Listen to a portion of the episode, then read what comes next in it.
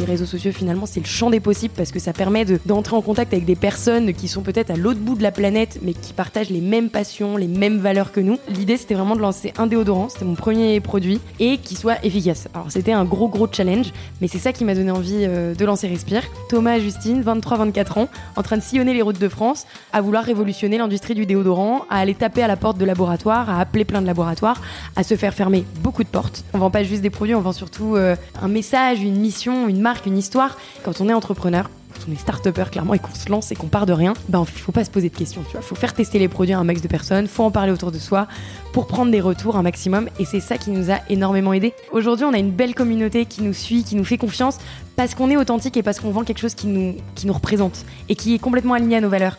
Tu vois, on parle beaucoup d'influenceurs, mais moi je trouve que c'est pas les influenceurs qui influencent leur communauté, c'est leur communauté qui les influence.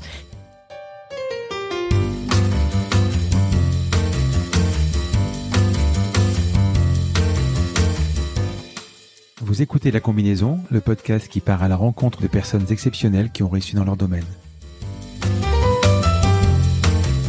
Sommes-nous tous égaux face à la réussite? Quel est le making-of, la combinaison d'éléments, de rencontres, de succès ou peut-être d'échecs qui ont porté des personnes ordinaires à devenir des entrepreneurs d'exception, des sportifs de haut niveau, des écrivains de renom ou des artistes qui rencontrent le succès? Je suis Frédéric Azoulay, un passionné de podcast depuis plusieurs années et dirigeant d'une entreprise papeo.fr, une imprimerie en ligne réactive pour les professionnels et les revendeurs. D'ailleurs, si vous écoutez cet épisode jusqu'à la fin, je vous offre un code promo pour commander sur notre site. Ces parcours de vie me passionnent, me fascinent et je me suis toujours demandé ce qui faisait la réussite d'une personne. Je sillonne la France pour tenter de répondre à ces questions en rencontrant ces personnalités incroyables. Tous les 9 jours, je vous retrouve et je vous partage ces conversations passionnantes qui j'espère vous inspireront autant que moi. Bonne écoute. Salut Justine. Salut Frédéric. Alors tu es la CEO de Respire. Oui, en effet. Une marque de soins d'hygiène naturelle pour le corps. C'est ça. Une jeune entrepreneuse pour une jeune entreprise qui cartonne. Apparemment. Ensemble, on va détailler ton parcours, comprendre comment on lance une marque. Ouais. Ce qui est sûrement le rêve de pas mal de gens. Mhm et tenter de comprendre la combinaison qui t'a porté là où tu es arrivé. D'abord, on va parler de toi. Ok. Et je voudrais savoir qui est Justine. Qui est Justine? Alors, euh, Justine, bah, j'ai 27 ans. Mmh. Euh, je viens de banlieue parisienne. Je suis franco-belge. Il y a peu de gens qui le savent, mais je suis franco-belge. Ma mère noté, hein. et ah bien, toi tu savais. Ma mère est 100% euh, belge, donc elle a même pas la nationalité française. Elle a grandi en Belgique, mmh. côté côté Flandre en plus. donc moi je suis franco-belge, mais j'ai grandi en banlieue parisienne, dans le 94. Mmh. Et hum, j'ai une sœur euh, qui a deux ans de plus que moi, donc j'ai grandi dans une famille, euh, j'ai envie de dire très saine et équilibrée, avec des parents qui nous ont apporté beaucoup d'amour, beaucoup de soutien, euh, qui qui, m'ont, qui nous ont toujours poussé à faire ce qu'on avait envie de faire, qui nous ont toujours quand même mis, voilà, qui ont été assez autoritaires, mais beaucoup dans l'accompagnement, donc qui m'ont laissé faire des activités extrascolaires, du sport, du tennis, de la musique, beaucoup de piano. J'étais mmh. passionnée de piano. Là, je te parle direct de mon enfance. En fait, je me suis même pas présentée en tant que fondatrice de Respire, mais, voilà, je suis direct passée sur mon enfance. Il n'y a pas d'ordre, hein, tu peux le faire tout à l'heure. et, euh, et donc voilà, j'ai grandi en banlieue parisienne et puis euh, j'ai fait des études tout à fait conventionnelles, hein, euh, bac ES, mmh. SPEMAT, et je suis partie à 18 ans. Par contre, là, un peu moins conventionnelle, je suis partie au Canada. Mmh.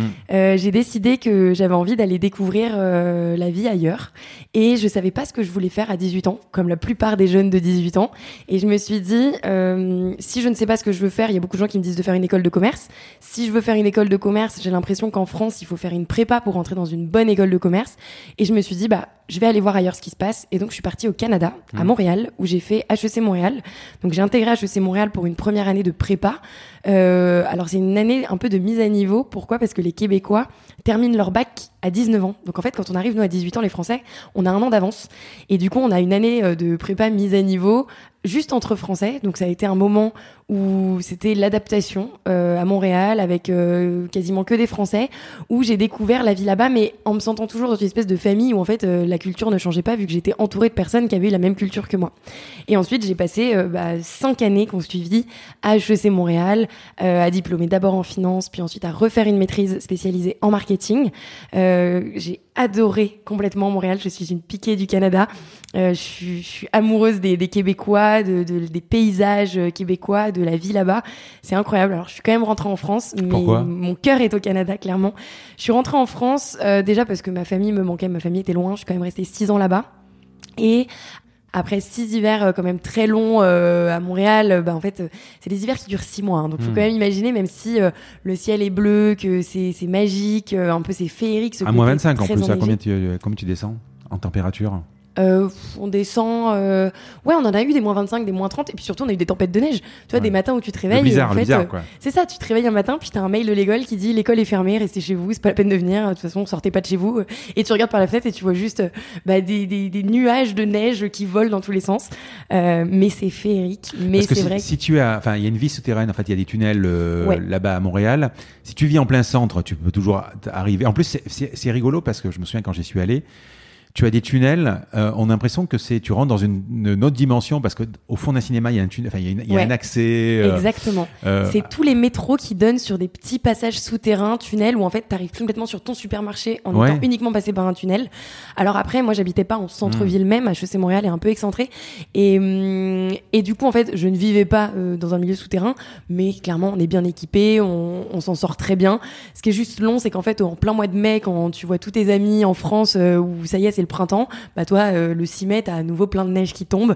Je dis le 6 mai parce que c'est le jour de mon anniversaire et je m'en rappelle, j'ai eu de la neige le jour de mon anniversaire et plusieurs années de suite.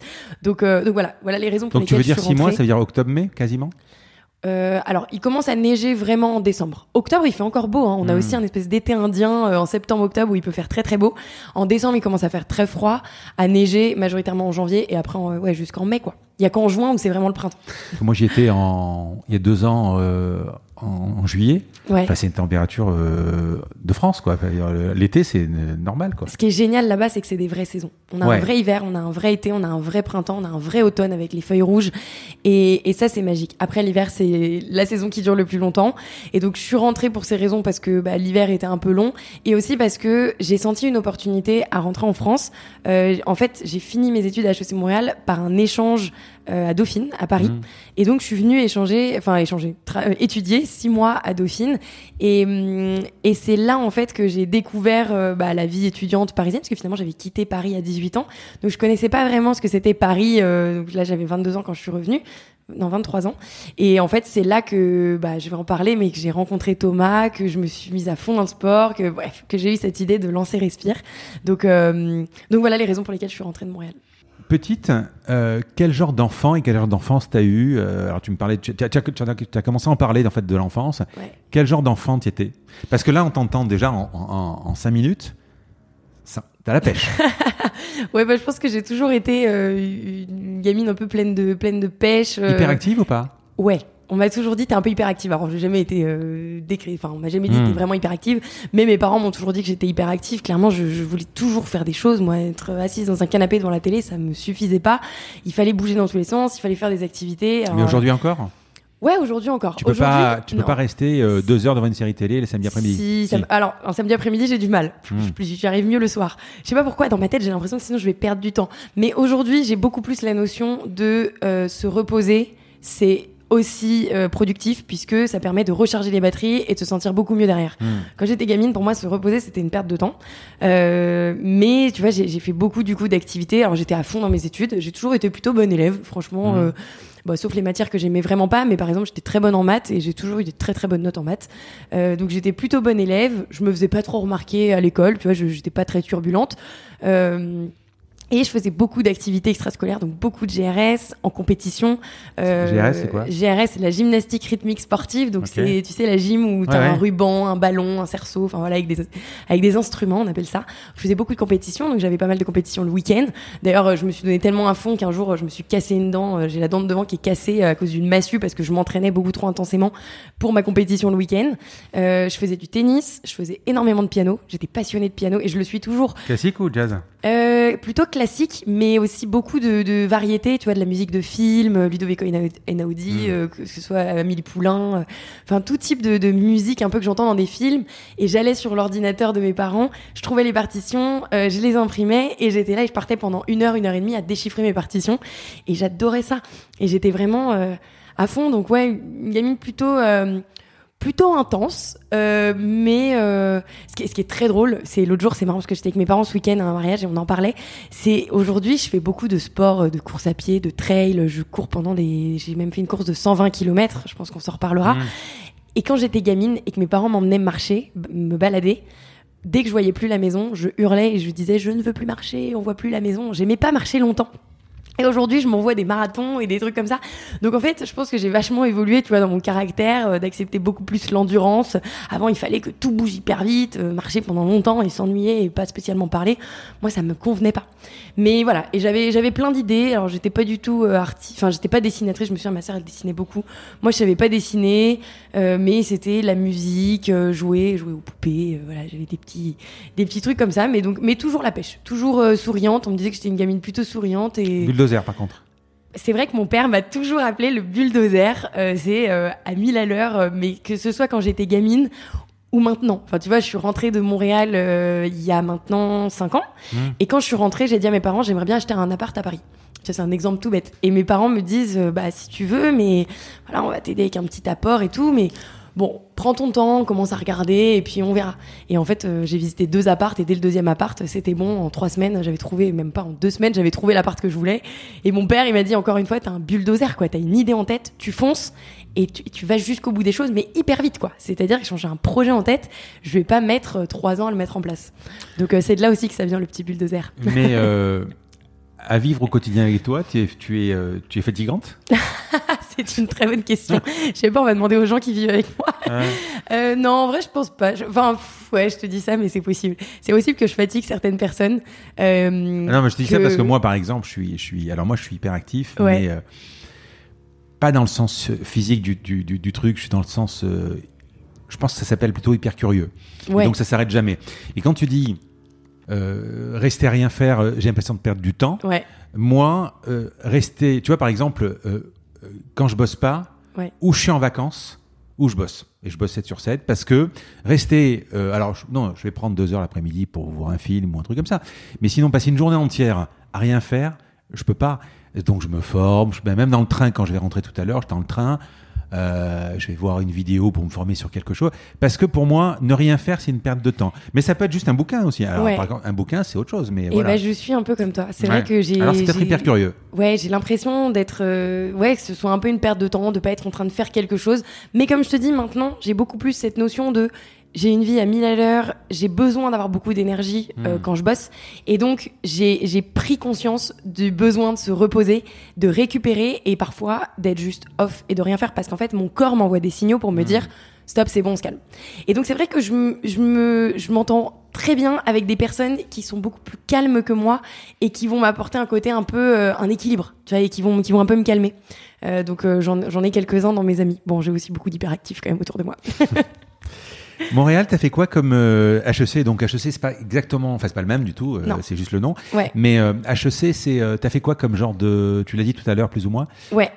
j'ai fait alors ce qu'on appelle un baccalauréat en administration des affaires. Donc mhm. ça c'est en quatre ans, dont l'année de prépa dont je parlais tout à l'heure, où j'ai diplômé en finance. J'étais une fan de maths, donc je mhm. m'étais dit, bah si j'aime les maths et que je suis bonne en maths, bah allons en finance. Donc je suis partie en finance.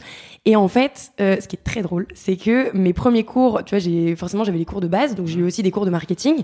Et mon premier cours de marketing, donc l'unique que j'ai eu euh, pendant euh, ce baccalauréat en administration des affaires où je diplômais en finance, j'ai eu ce cours marketing 101 et ben j'ai eu des plus. Des plus, c'est la note juste avant mmh. l'échec. Hein. Clairement, euh, c'est pas bon du tout parce que j'étais convaincue que je n'aimais pas le marketing, que j'étais nulle pour ça et voilà. Ce qui est très drôle aujourd'hui, c'est que je fais que du marketing. Eh et donc au début, bah, j'étais très finance-finance. Et en fait, au bout de, de 4 ans, j'ai réalisé que la finance, c'était bien, mais que j'avais besoin de beaucoup de relationnel et que euh, être juste... Enfin, ce qui est fou, c'est que dans mes cours, j'avais beaucoup de mecs. En fait, euh, j'étais une des seules en finance. Beaucoup de mecs qui arrivaient habillés en costume, parce qu'à Montréal, enfin à HEC, on a une salle des marchés. Et donc, on allait en salle des marchés, travailler les placements financiers et tout. Et j'avais euh, des gars qui arrivaient en costard. Et moi, j'étais là petite nana et je comprenais pas. Et du coup, ce milieu, rapidement, je me suis dit, je me vois pas du tout dans un milieu comme ça pour les, pour les prochaines années de ma vie. Et donc, je me suis euh, renseignée sur euh, les maîtrises qu'il y avait derrière, les autres spécialités. Et c'est là que j'ai réalisé que le marketing, c'était pas uniquement ce que j'avais en tête au début, euh, de la publicité pour vendre tout et n'importe quoi, mais que le marketing, c'était aussi de la communication, que c'était les réseaux sociaux et que les réseaux sociaux, finalement, c'est le champ des possibles parce que ça permet de d'entrer en contact avec des personnes qui sont peut-être à l'autre bout de la planète, mais qui partagent les mêmes passions, les mêmes valeurs que nous. Et donc, j'ai tout d'un coup, j'ai découvert une énorme curiosité pour ces réseaux sociaux, pour les communautés digitales. Et c'est ce qui m'a donné envie de me lancer dans le marketing, euh, donc dans une maîtrise qui a duré deux ans et demi en marketing, et de me spécialiser vraiment sur les communautés digitales. Donc il faut savoir que pendant les premières années de mes études, euh, je, je, maîtrisais pas du tout Instagram. J'étais une des seules de mes copines qui était sur. C'était 2012, c'est pas Ouais, je suis partie à Montréal en 2012. Et, il y avait déjà Insta plus ou moins Ouais, il y avait Insta, mais euh, en tout cas, il y avait clairement Facebook. Ouais, ça, oui. Insta, oui, ça y était parce que je crois que ça a été créé en 2008. Mais euh... racheté, racheté, ou pas encore euh... Alors ça, je sais même pas en quelle année ça a été racheté. Non, mais je pense que ça a, pris, ça a, pris, un essor, euh, je sais pas. Je ouais. Sais pas, ouais enfin, en tout cas, moi, je me suis rapidement mise sur Insta, mais uniquement parce que je trouvais que c'était cool. Il y avait des beaux filtres pour retoucher mes photos. Et ensuite, les photos, je les vrai, enregistrais et je les postais sur Facebook. Ça, et moi, j'étais pas du tout tout ce qui était hashtag, tout ce qui était influenceur et tout, je maîtrisais pas du tout. Et, hum, et j'avais beaucoup d'amis, notamment euh, Philippine, qui est ma meilleure amie et, qui était ma colocataire, qui suivait pas mal d'influenceurs et tout, et qui me parlait souvent des influenceurs. Et moi, j'étais persuadée que les influenceurs, c'était uniquement des, des personnalités de la télé-réalité. Et donc, je, je sais pas, j'avais un espèce d'a priori là-dessus où je, je, je, regardais pas trop Instagram. Et en fait, quand je suis rentrée dans cette maîtrise, j'ai réalisé que Instagram, c'était pas uniquement des gens de la télé-réalité, qu'il y avait tout le monde dessus et qu'il y avait beaucoup de personnes qui partageaient finalement leur passion de manière hyper authentique et notamment beaucoup de, fans de sport, de course à pied. Et je, je, me suis mise à suivre des fans de course à pied qui parlaient de leur premier marathon, de leur première course et surtout des émotions qu'ils vivaient quand ils passaient des lignes d'arrivée. Et c'est ça qui m'a complètement bluffé en fait à ce moment-là. Je me suis dit mais moi aussi j'ai envie de vivre des trucs comme ça. Ça, me passionne. Je, me réveille le matin, je regarde Instagram, je vois des gens qui se lèvent pour aller courir dans des paysages sublimes. Tout ça pour se finalement ils se font du mal, mais après leur séance j'ai l'impression qu'ils se sentent super bien et qu'ils font ça pour s'entraîner pour un jour faire la course de leur rêve, passer cette ligne d'arrivée et se sentir avec plein d'endorphines et se sentir euh, bah, trop bien. Et, hum, et donc mes dernières années à Montréal, donc c'est entre 2016 euh, et 2018 j'ai étudié les communautés digitales et donc je me suis moi-même mise sur les réseaux sociaux euh, en me mettant à courir et en partageant ma passion pour la course à pied. Donc tout est venu un peu comme ça à la fin de mes études. Ce, qu'on va quand même dire, c'est que euh, pourquoi on est en face? Ouais. Euh, alors on a été rapproché par une par une agence, mais même moi tu étais sur ma liste de personnes que je voulais contacter. Euh, et avant ça, euh, je me suis abonné à tes pages parce que je trouvais ta démarche, ta façon de, de communiquer sur les réseaux sociaux qui m'intéressait. Alors que franchement, euh, même si tu fais une, une, une marque mixte, ouais. tu n'as pas en face de toi le client idéal parce que je sais pas, je, dois avoir 20 produits devant moi, je dois en utiliser deux, peut-être un, dé, un déo, mais euh, mais voilà, je suis pas le client idéal. Ouais. Par contre, je, je sais pas. Et quand et en fait, ça me donne la pêche. Je, je trouve des idées. Et justement, avant de commencer l'interview, tu as quand même ce réflexe aussi d'avoir fait une petite story en disant Ouais. voilà, je suis avec Frédéric, machin. Euh, tu t'es formaté comme ça, quoi. Et à l'époque, tu as commencé à te formater comme ça. Donc c'était. euh, Ouais, alors à l'époque, donc je me suis mise sur Instagram en me disant euh, j'ai envie de comprendre, je suis en train de faire des études Mm. euh, sur les communautés digitales, j'ai envie de comprendre ce que c'est que de créer une communauté digitale, j'ai envie de m'intégrer complètement à cette communauté. Donc j'ai choisi une communauté qui était la, la course à pied, puisque enfin des coureurs, puisque je me suis dit c'est c'est une des passions que j'avais pas encore, mais j'étais très très curieuse de la course à pied, et j'avais très envie de me mettre à courir. Donc je me suis mise à courir et j'ai commencé à partager, tu vois tous les matins, bon j'allais pas courir tous les matins, mais à chaque fois que j'allais courir, je partageais une photo, une story, comme tu dis, voilà je me filme pendant 15 secondes et je raconte que je suis en train de courir. Et en fait, ça s'est fait hyper naturellement, de manière très authentique. Tu vois, j'avais. Alors au tout début, ça a été très dur. Franchement, je vais te dire la vérité. C'est dur. euh, Me prendre en photo ou me filmer face caméra. Aujourd'hui, c'est un truc que je fais de manière hyper spontanée, hyper naturelle et je me pose même plus de questions. Mais au tout début, c'était là en train de te regarder, tu regardes la photo, tu te dis mon dieu, je vais pas poster ça, j'ai l'air débile. Enfin, t'es toujours dans l'autocritique en fait. Et donc, Ah bah, enfin, au début, tu en fais 40, aujourd'hui, tu en fais qu'une. exactement, c'est Ouais, ça en fait la différence. Bon, attends, et aujourd'hui, j'en fais toujours euh, pas 40, mais j'en fais toujours quelques-unes. Alors, ça évolue depuis quelques temps, puisque euh, sur, tes, sur tes vidéos que tu postes. Ouais. Très souvent, tu étais seule. Ouais. Maintenant, tu as plusieurs personnes qui viennent intervenir. Quoi. Ouais, exactement. Ouais, je Maintenant, je, viens fais beaucoup voir, plus ouais. intervenir mon équipe, Ouais. mon associé notamment. Euh, j'ai vu. J'ai que de derrière. Parce que ça a toujours été souvent moi euh, mise en avant. Mais donc au tout départ, tu vois, ça a été quand même très difficile de se mettre sur les réseaux sociaux.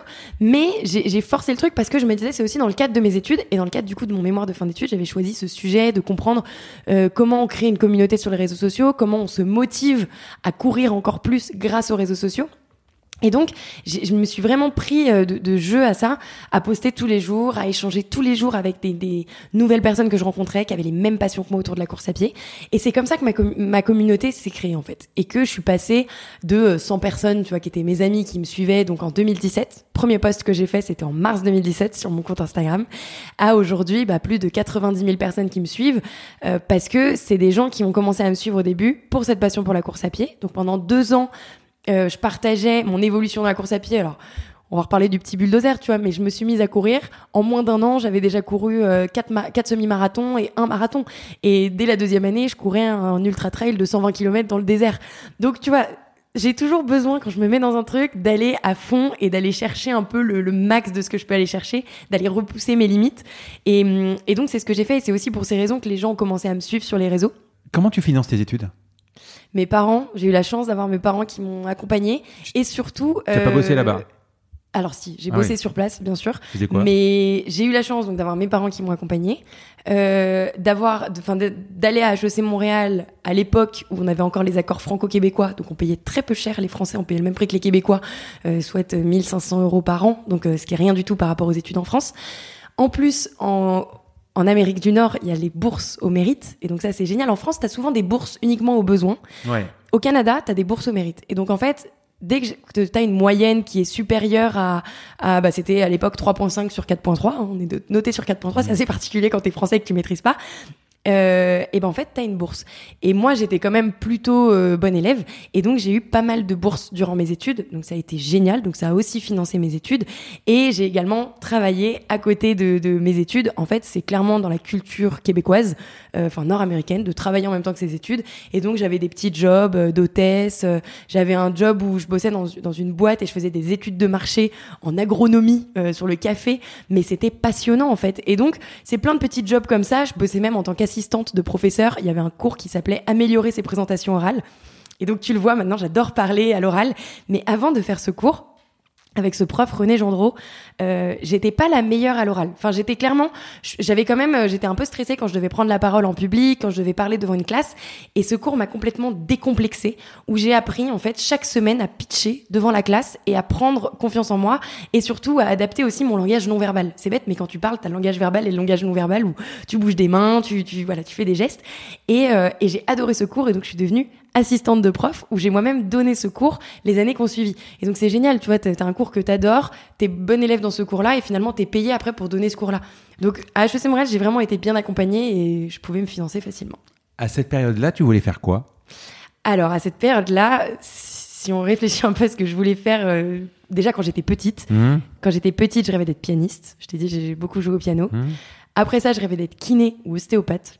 Clairement, je trouvais ça magique Ouais, de pouvoir bien vu, remarque, soigner ouais. Hum. des gens avec ses mains. Euh, j'ai vu beaucoup d'ostéopathes d'ailleurs, parce que je me suis déplacé le coccyx quand j'avais 12 ans. Donc en fait, j'ai vu des ostéopathes. Le coccyx, euh, ça Ouais, c'est pas très cool. Ça, C'est une maladie de, de, de vieux, ça presque. ouais, ça, ça fait très très mal euh, le coccyx. J'étais Ouais, tombée. pas- ouais. L'histoire pas drôle. J'étais, c'est enfin, si, assez drôle. On m'avait poussé en haut d'un toboggan, tu vois, dans un parc aquatique et au fond de la piscine, je m'étais cogné les fesses et donc coccyx Ouais. déplacé. J'avais 12 ans, donc euh, je, pour m'asseoir, je devais m'asseoir sur une bouée parce que sinon j'avais super mal aux fesses. Et donc j'ai vu pas mal d'ostéopathes. Et c'est ça qui m'a donné envie de devenir ostéopathe. Et puis finalement, euh, je sais pas, vers les années lycée, j'ai commencé à changer d'avis. Je me disais, j'ai pas envie de faire S, j'ai envie de faire ES. Euh, voilà, je laisse tomber un peu ces, délires de, vouloir être kiné. Et du coup, je suis partie en école de commerce. Et en école de commerce, je voulais euh, travailler dans le conseil. Je sais pas pourquoi. J'avais entendu des gens qui disaient c'est génial quand t'es consultant. Pour moi, c'était être consultant, tu c'était un mythe. Être consultant, c'était bosser avec plein de boîtes différentes, bosser sur plein de sujets différents et jamais t'ennuyer. Et c'était vraiment l'image que j'avais du consultant. Alors peut-être qu'il y a des consultants qui nous écoutent et, et qui, qui trouvent ça, mais j'ai aussi rencontré des consultants qui m'ont dit bah c'est un peu chiant finalement comme métier. Donc je sais pas pourquoi, moi c'était vraiment le mythe du consultant. Et, euh, et, et finalement non. Mais donc c'est pour ça que je faisais finance, puis qu'après je me suis dit je vais faire marketing, mais j'étais toujours un peu perdue quand même. hein. On va parler sport. D'habitude, je passe à la fin. Ouais. Mais là, c'est presque le prologue de ton entreprise. Ouais. Euh, comment t'en es venu au sport, euh, à la course à pied? Parce que je- j'ai lu que tu as fait euh, des trails de 120 km quand même. ça. Ouais. 120 km. C'est du plaisir ou de la souffrance déjà? C'est beaucoup de plaisir et beaucoup de souffrance. c'est ça qui est bien. D'accord. En fait, euh, donc, en fait, c'est ma mère qui s'est mise à la course à pied. Ma mère, pour ses 50 ans, euh, elle est de 66, donc tu vois, Mhm. c'était en, en 2016. Elle s'est dit, euh, j'ai envie de faire mon premier marathon. Et donc, elle a commencé, elle s'est inscrite pour un premier marathon et elle a commencé à s'entraîner. Et puis mon père, euh, qui, a, enfin, qui est sportif aussi, tu vois, mais sportif du dimanche, il s'est dit, euh, vas-y, je vais te suivre et je vais faire aussi ce marathon avec toi. Moi, j'étais à Montréal à l'époque. Ma sœur, j'ai une grande sœur qui a deux ans de plus que moi, qui s'est dit, tiens, pourquoi pas Moi aussi, je vais m'entraîner. Comment ils arrivent au marathon là, ça, euh, alors c'est vrai qu'ils sont allés très très vite au marathon alors qu'ils couraient pas tant que ça quoi. Mhm. Mais donc ils se sont mis à s'entraîner, à trouver des programmes d'entraînement sur euh, internet, tu vois, il y en a plein, et à courir tous les tous les week-ends. Alors je pense qu'ils ont quand même fait une prépa d'un bon six mois, euh, voilà, pour s'entraîner Hein et pour être prêt le jour J. Et donc moi le jour où je les ai vus, donc c'était en 2016, je les ai vus courir leur premier marathon, c'était novembre 2016, c'était le marathon Nice-Cannes, et je les ai suivis toute la journée. Sais, sur internet tu pouvais suivre avec les dossards où est-ce qu'ils en étaient et tout. Et quand je les ai vus passer cette ligne d'arrivée, et je les ai eus au téléphone, et j'ai vu les larmes qui coulaient, et je les voyais tellement heureux. En fait, ça m'a fait un, je sais pas, ça m'a énormément touchée. Et je me suis dit, j'ai envie moi aussi de ressentir ces, ces émotions. Euh, j'ai envie de vivre ça. Et c'est ça qui m'a donné envie de me mettre à fond dans la course à pied, de découvrir ces émotions-là. Et en même temps, euh, ce que je te disais tout à l'heure, c'est que je me suis mise sur les réseaux sociaux en me disant, bah, je vais, je vais me mettre à courir, puis je vais partager sur les réseaux. Et donc, j'ai pas lu que ta mère le faisait avant? Ouais, ta- ma mère le faisait avant. Donc, c'est- En fait, à 50 ans, c'est pas mal, quoi. euh, Ouais. ouais. Ma mère, elle, elle courait et elle avait son compte Instagram, qu'elle a toujours d'ailleurs, où elle postait euh, des petites photos où elle courait. Et en fait, elle-même, elle s'était mise à entrer en contact avec des coureurs euh, passionnés, avec qui elle échangeait, où ils se donnaient des, idées de course à pied, enfin des idées de course où s'inscrire. Et donc, je voyais ma mère qui faisait ça un peu d'un œil externe, où avec ma sœur, je me souviens, Maman, on nous en veut pas si t'écoutes ça, mais on l'a jugée un peu. On se disait, euh, mais pourquoi elle fait ça Pourquoi elle se prend en photo et tout Mais en fait, elle adorait. Elle trouvait vachement de plaisir à faire ça. Et surtout, elle trouvait de la motivation. Et ça, ça m'a, ça m'a marqué. Je me suis dit, si elle, si elle arrive à se motiver en suivant des gens, en fait, sur Instagram et elle aussi en partageant, mais moi aussi, certainement que ça pourra le faire. Et donc, c'est comme ça que, tu vois, j'ai commencé à partager et que du coup, j'en ai fait mon sujet de mémoire et que ça a été à la fois une passion, mais à la fois un sujet d'étude où j'allais courir le matin, je postais une photo sur les réseaux sociaux et je voyais et j'écrivais en fait dans un carnet ce que je ressentais et, com- et comment en fait euh, je, vivais le fait de partager, euh, comment les personnes réagissaient, ce que ça me faisait. Et il y a des matins, je me réveillais et je me disais euh, trop la flemme d'aller courir, mais je sais qu'il y a des gens qui me suivent et donc ils vont être déçus de moi si j'y vais pas. Bon après ça devient un peu psyché parce que tu te dis tu cours pour les Tu autres, tu, rentres, cours pas tu pour rentres dans toi un truc, quoi. tu rentres dans un espèce d'engrenage. Mais il y a un côté où ça te motive finalement. Et donc c'est comme ça que je me suis mise à fond dans la course à pied. J'ai couru mon premier semi-marathon en mars 2017. C'était le semi de Paris. Je me souviens avec ma mère et ma sœur et mon père. Euh, il pleuvait des cordes, c'était horrible.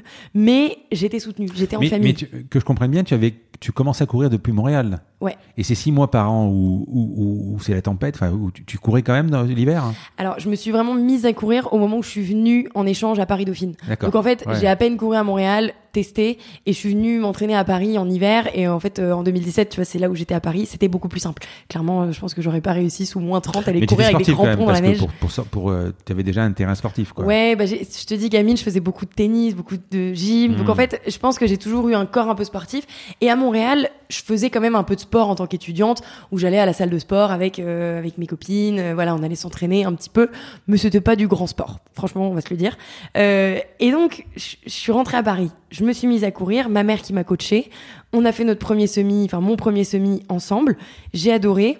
Et là, je me suis dit, vas-y, j'a- j'arrête, pas, je continue, je me lance dans un deuxième semi-marathon. Deuxième semi-marathon, c'était à nouveau en 2017, mai 2017, c'était Ottawa. Et là, donc c'était au Canada.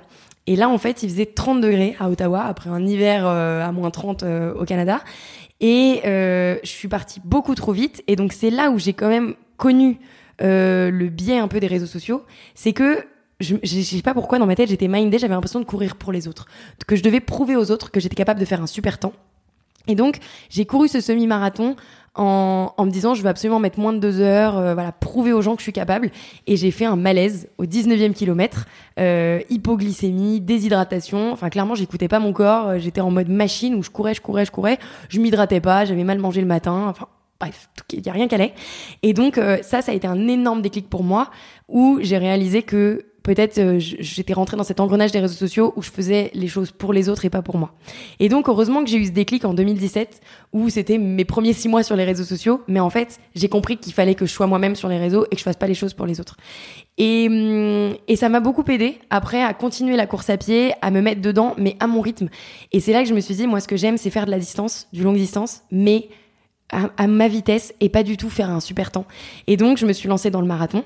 Euh, depuis, j'ai fait deux marathons à Florence, à San Francisco, avec mes parents et, avec des amis. Et en fait, euh, je le faisais vraiment pour la distance et pour me sentir bien sur la ligne d'arrivée. Et tu en fais encore là? Et bah, aujourd'hui, avec le Covid, euh, j'en ai pas fait, mais clairement, euh, tu pourrais faire normalement, Paris, euh. j'espère faire Paris en octobre, mais on verra si, si, le, si le Covid nous le permet. Et, et puis après, je me suis lancée dans cette course, cette ultra trail de 120 km dans le désert en autosuffisance alimentaire. Et là, c'est un, c'est une course, donc 120 km sur 4 jours, avec un sac à dos de 9 kg. Et en fait, on parle de course, mais on marche, enfin moi en tout cas je marche 70 à 80% du temps parce que t'es dans le sable, il fait 30 degrés, t'as 9 kilos sur le dos, tu peux pas courir sans cesse. Enfin il y a des gens qui le font. Qu'est-ce que tu appelles en autosuffisance C'est-à-dire que dans ton sac à dos tu as de quoi manger? Tu as tout, tu as tout pour vivre. tu commences à part avec 9 ton kilos. voilà, à part l'eau qui te donne et la tente.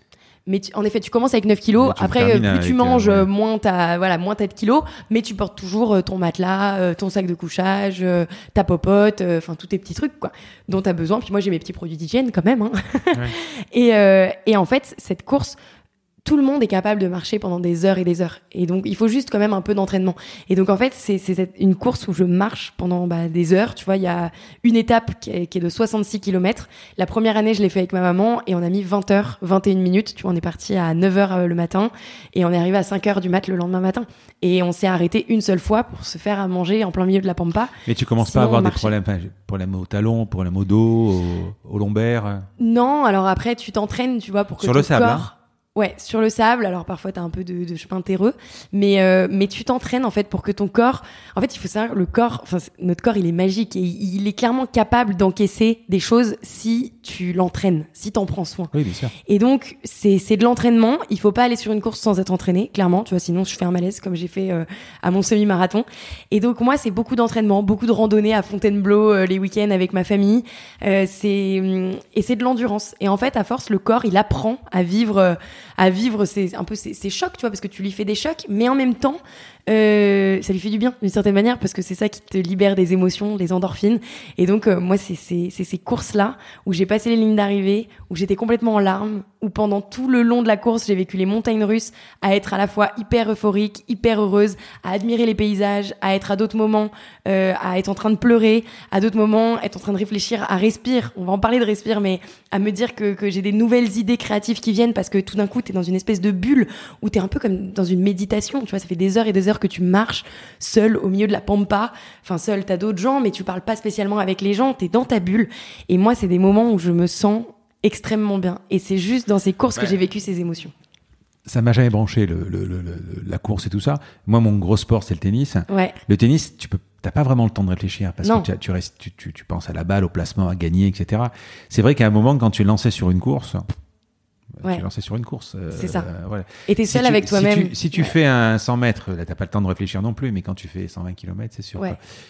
Et donc, dans cette course folle à la médaille, tu vois, où je, je faisais de plus en plus de courses, euh, j'ai été euh, arrêtée dans mon élan. Euh, quand euh, j'ai réalisé en fait que les, les je portais des brassières hein, forcément euh, hmm. qui maintiennent la poitrine. Et je sentais une boule dans ma poitrine à droite sous l'aisselle droite hmm. et là forcément bah, j'ai paniqué tu vois jeune de 23 ans qui commence à avoir une boule dans la poitrine. On entend beaucoup parler de, de tumeurs de voilà de femmes qui parlent de l'autopalpation aussi. Donc je, je m'étais rendu compte que j'avais une boule. Donc j'ai été faire des examens. Et là c'était une tumeur bénigne. Alors Bénin, pour ceux qui ne savent pas, ça veut dire que tout va bien. Oui, que c'est pas un cancer. c'est ça, c'est pas cancéreux. L'opposition malin, quoi. Clairement. Mais euh, ça a quand même été un énorme déclic où, en fait, quand on m'a détecté cette tumeur, à la base, on m'a pas tout de suite dit que c'était bénin. On, te la détecte, on, te rassure euh, sur le côté bénin. À la mammo, tu fais des examens qui sont plus longs, qui, qui, te font gamberger en fait. C'est ça. C'est en fait, tu fais une échographie. Ouais. Moi, c'était échographie, puisque bon, c'est la taille des seins qui fait que si tu peux faire une mammo, une écho. Donc échographie. Et, euh, et en fait, sur le moment, euh, la, la, docteure, elle s'appelait Julia, le prénom de ma sœur en plus, et elle me dit donc c'est une tumeur. Je pense que c'est bénin, mais il faut, il faut checker. Et donc, en fait, il fallait que je revienne quatre mois après. Et pendant quatre mois, je n'avais pas l'assurance que c'était bénin. Mais tu meurs quatre mois de, de stress quand bah même. ouais, en fait, même si elle te dit, je pense que ça l'est, euh, tu, tu, tu paniques. Elle te dit, si elle évolue, si elle grandit, il va falloir vraiment faire attention. Enfin, faut pas qu'elle grandisse. Et là, à chaque fois, tu sens, tu sens ta boule, tu te dis, mon Dieu, elle est en train de grandir, je la sens. Pas du tout. Tu vas, tu paniques en fait. Moi, elle avait un peu grandi, mais elle était toujours bénigne. Donc aujourd'hui, c'est bon. Après deux ans du coup de suivi, je sais que c'est bénin. Je l'ai même pas fait enlever et c'est bon. Mais sur le moment, tu vois, j'ai eu un énorme déclic où je me suis dit, mais mon Dieu, si ça devient, enfin, si c'est malin, qu'est-ce que je fais, qu'est-ce que je fais de ma vie? Et c'est là que que en fait, j'ai commencé à remettre en question plein de choses. Je me dis, attends, j'ai une hygiène de vie quand même où je fais beaucoup de sport. Euh, je me reposais pas beaucoup, mais il fallait quand même que j'adapte mon sommeil. Mon alimentation est plutôt correcte, mais voilà, il y avait des choses où j'avais envie de creuser. Et en fait, quand tu cherches sur Internet, bon, tu trouves tout et n'importe quoi. Hein. Faut pas aller sur Doctissimo et tous ces trucs parce que là, tu deviens fou.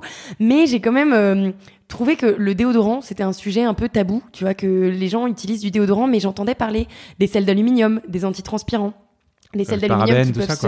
c'est ça. Et en fait des ingrédients controversés des perturbateurs endocriniens. Et c'est là en fait que j'ai commencé à remettre en question euh, mes produits d'hygiène que j'ai regardé toutes les listes d'ingrédients. Alors Yuka à l'époque n'existait pas encore Mhm. pour scanner les cosmétiques. Ils existaient uniquement pour l'alimentaire. Mais donc j'allais sur d'autres applications sur internet et tout. Et en fait euh, je me suis dit ben, Maintenant, j'ai 23 ans, il y a plein de déodorants sur le marché, mais je sais pas vraiment vers lequel me tourner, je sais pas dans lequel mettre ma confiance. Et donc, c'est ça qui m'a donné envie Ah. de lancer mon déodorant. En même temps, quand tu regardes les compositions des Ouais. dentifrices, d'autres, mais tu comprends rien. Quoi. Mais tu comprends rien, c'est Ouais. ça. Et quand t'as fait une école de commerce comme moi, que t'es pas chimiste, bah, Ouais. franchement, t'es perdu. Et donc, bah, je passais mon temps à courir, à partager sur les réseaux sociaux, à finir mon mémoire et à checker sur Google euh, les noms des ingrédients et à comprendre. Et en fait, c'est ça qui m'a donné envie de lancer Respire. Donc, lancer, tu vois, l'idée, c'était vraiment de lancer un déodorant. C'était mon premier produit qui soit euh, sans ingrédients controversés, qui soit super clean, qui soit naturel, qui soit made in France, éco-responsable, enfin qui, qui check un peu, qui réponde à toutes mes, valeurs. Tu vois, j'avais un peu comme une liste scolaire, tout ce que je voulais cocher, et qui soit efficace. Alors c'était un gros gros challenge, mais c'est ça qui m'a donné envie euh, de lancer Respire. Et surtout, j'ai rencontré Thomas à ce moment-là, qui est mon cofondateur, euh, qui a un an de plus que moi, lui qui a fait HEC Paris, donc c'est pas la même chose qu'HEC Montréal, mais on s'est rencontrés, euh, j'ai envie de dire que c'est le destin qu'on se soit rencontrés euh, par amis d'amis, et on est super complémentaires, et c'est ce qui nous a donné envie, euh, c'est ça, Thomas Méheux, Mmh. et c'est ce qui nous a donné envie de se lancer ensemble. Lui, Thomas, pour parler un peu de lui, il avait déjà lancé une première boîte euh, en faisant euh, le parcours HEC entrepreneur. Donc, c'était une boîte dans la tech euh, qui, c'était un algorithme pour analyser la demande pour les cinémas, enfin pour prévoir la demande pour les cinémas. Et ils étaient trois associés, si je me trompe pas. Et en fait, lui, il a lâché le navire parce que c'était très B2B, très tech, et il s'éclatait pas dans ce projet-là, même s'il avait beaucoup appris. Et il rêvait de relancer une boîte, mais vraiment D2C, tu vois, très digital. Il était passionné de digital, passionné des consommateurs, passionné des produits en fait. Et il regardait vachement ce qui se faisait aux États-Unis. Et donc quand j'ai rencontré Thomas, il était déjà à cette euh, phase de réflexion où il savait qu'il voulait lancer une boîte, il savait qu'il voulait potentiellement s'associer, que ce soit une boîte très digitale et que ce soit un Mais produit euh, qui se vende rencontré? facilement. Par amis d'amis, euh, tu vois, D'accord. on était euh, à une soirée, enfin c'était un verre, et on s'est rencontrés, et tu sais, ce moment, ah, tu fais quoi dans la vie? Tu sais, on est tous 23-24 ans, et en fait, euh, je me suis rendu compte que ce gars était passionné d'entrepreneuriat. Moi, je peux pas dire que j'étais passionnée d'entrepreneuriat, mais j'étais très curieuse. Tu vois, on parlait de curiosité Mm. tout à l'heure. Et surtout, je viens d'une famille d'entrepreneurs. Mon père est entrepreneur, ma grand-mère est entrepreneur. Qu'est-ce qu'ils font? Euh, mon père, il fait de l'aménagement de véhicules utilitaires, Mhm. rien à voir avec les cosmétiques. Ma grand-mère, elle avait, bah, donc elle était dans cette première boîte qui faisait de l'aménagement, euh, c'est pas de l'aménagement, qui faisait de la fabrication d'outillage, de limes, tu vois, ce qui, les vis qui tiennent les Mhm. ponts, enfin des trucs. C'est c'est une boîte qui a été créée par mon arrière-grand-père euh, il y a 80 ans. Euh, ma famille maternelle, pour le coup, elle était dans le textile. Euh, donc c'était une usine de textile en Belgique euh, qui cartonnait. Bon, après à la délocalisation, euh, ça, ça a moins bien marché. Mais euh, tu vois, beaucoup, beaucoup d'entrepreneurs dans ma famille, beaucoup dans l'industrie, soit textile, soit d'outillage. Et, et du coup, j'étais très curieuse. Donc Thomas me parlait d'entrepreneuriat. Moi, je parlais beaucoup de communauté digitale puisque je finissais mon mémoire là-dessus. Et on s'est rendu compte qu'il y avait un énorme match où lui était très curieux des communautés digitales. Et, et c'est lui qui m'a dit, faut qu'on se lance ensemble. Et moi, en fait, j'étais à ce moment où j'étais dans l'incertitude avec ma, ma tumeur, où je me posais des questions sur les déodorants. Et en fait, euh, Moi, je, crois au, à l'alignement des étoiles, tu vois, à un moment que tu rencontres des gens. Et ça s'est fait à ce moment-là. J'ai rencontré Thomas. moi, ce que, je trouve, ce que je trouve toujours marrant, c'est que si tu vas pas à cette soirée parce que tu es fatigué, t'as pas envie de sortir, c'est quand même dingue. C'est fou, hein. Ouais. Mais c'est comme ça, c'est la vie, hein. Voilà.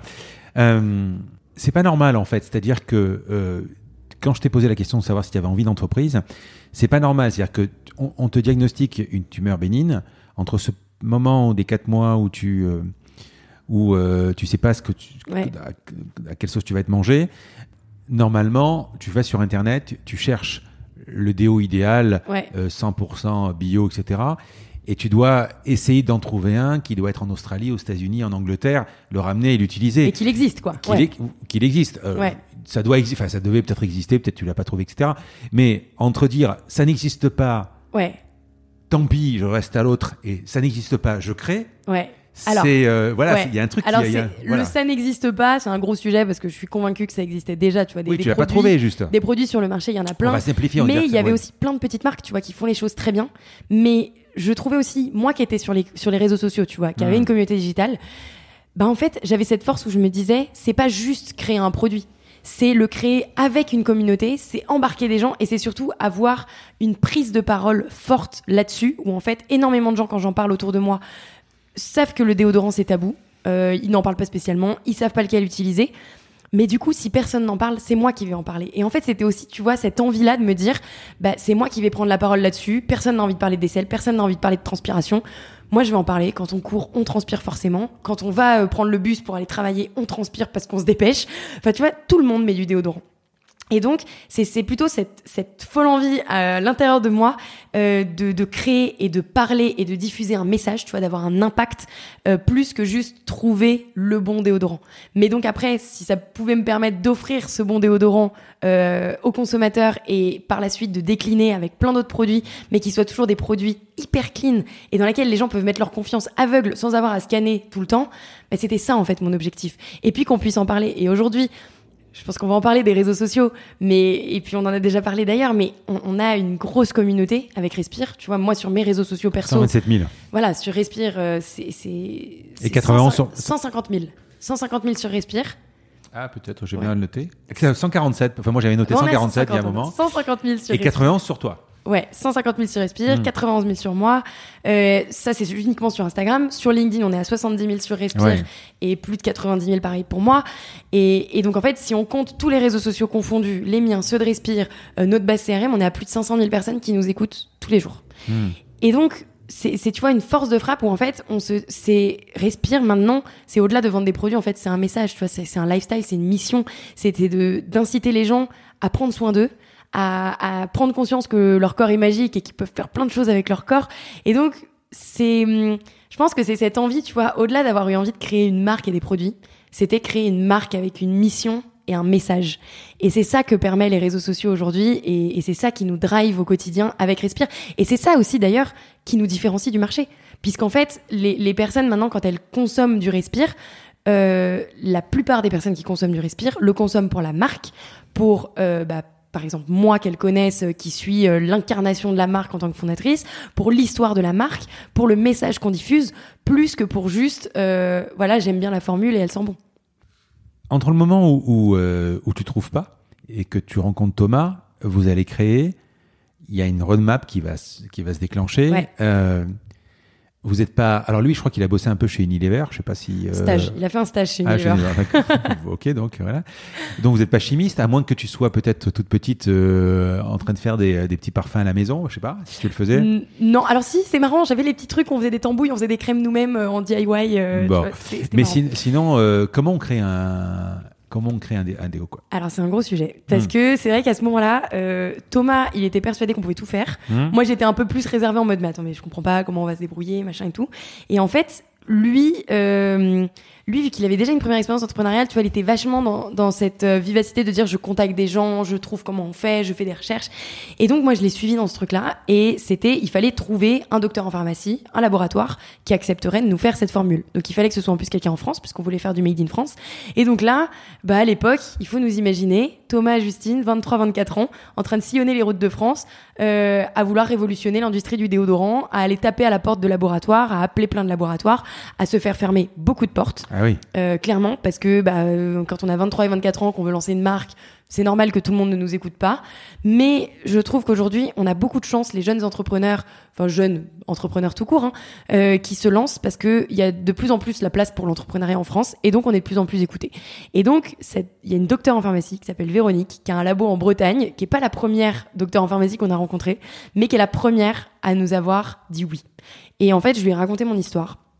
Elle a été touchée par l'histoire, elle a accepté de nous accompagner. Ce qui a été incroyable, c'est qu'elle a accepté de nous accompagner en nous offrant la R&D, la recherche et développement. Et ça, ça a été euh, un pouvoir énorme pour nous parce que jeunes entrepreneurs qui n'avons pas spécialement de moyens, euh, quand t'as pas à financer la R&D, ça change tout. Euh, et donc, on a fait un an de R&D ensemble, à développer ce, déodorant main dans la main. Et euh, la seule, le seul contrat qu'on avait ensemble, c'était OK, je vous fais la R&D, mais vous faites votre première production chez moi et c'est minimum 10 000 unités. Et en fait, ce à le fabriquer, d'accord. À fabriquer. Hmm. Et euh, je sais plus, on devait s'engager aussi sur plusieurs productions derrière. Alors nous, dans notre tête, on était super contents, mais avec Thomas, on se disait quand même comment on va faire pour vendre 10 000 déodorants? Enfin, c'est surtout moi qui me posais la question. Thomas, il était serein. et euh, il en faut toujours un qui est plus serein que l'autre. Et en fait, euh, et en fait, respire. Donc c'est pendant un an recherche et développement avec cette. Mais c'est quoi que tu mets euh, les requis C'est quoi? Parce que tu, tu, tu dis, ok, je vais. Voilà. Alors, on avait un cahier des charges très précis. Oui, mais je veux bien, mais euh, ça me rappelle la discussion que j'ai eue avec Carole, juge de, de June, bon, qui navigue, qui a créé June avec des Pampers, et etc., au milieu des monstres. Vous, tu as des. Enfin, je sais pas, les Rexona, les Narta, il y a des monstres. Alors, ok, je veux un truc pur, mais tout le monde veut un truc pur. Euh, euh, je comprends pas comment vous créez un pour faire le, MVP, on va en parler. Mais comment euh, tu tu as l'idée de faire quelque chose mais pourquoi ils le font pas eux en fait? Alors déjà c'est parce que on va se le dire, les ingrédients synthétiques, chimiques sont certainement plus efficaces. Je dis certainement parce qu'aujourd'hui il y a des choses qui évoluent, mais en tout cas il y a trois ans quand on était en train de travailler sur notre premier déodorant, le chimique est plus efficace que le naturel. Nous, on débarque et on dit, on veut du naturel et on veut que ce soit efficace. Alors oui, il existait d'autres déodorants sur le marché qui étaient naturels, mais ils n'étaient pas efficaces. Et donc en fait, ça a été tout là, le travail qu'on a fait avec la docteure en pharmacie.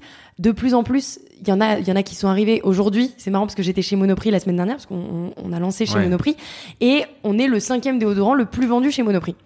Et ils nous disent l'année dernière, vous étiez encore mieux placé. Mais en fait, aujourd'hui, il y a de plus en plus de produits qui sont arrivés sur le marché. Et donc, en fait, c'est juste que ça a été une tendance de fond, euh, là, depuis, depuis trois ans, qui ne fait que évoluer sur le fait de consommer mieux, euh, d'avoir aucun ingrédient controversé et de consommer du naturel. Et donc, nous, on est arrivé à un bon moment. On est arrivé à ce moment où les gens se mettaient à chercher ces produits-là. Et c'est pour ça que les autres marques et surtout les, géants, ils étaient pas encore sur, ils étaient déjà sur le bio, mais ils étaient pas spécialement sur le naturel, sur le sans ingrédients controversés, parce que les mentalités évoluent. Et donc nous, il a fallu se positionner rapidement sur euh, le marché du, on a des produits d'hygiène qui sont super clean, mais qui sont aussi super efficaces et agréables à utiliser.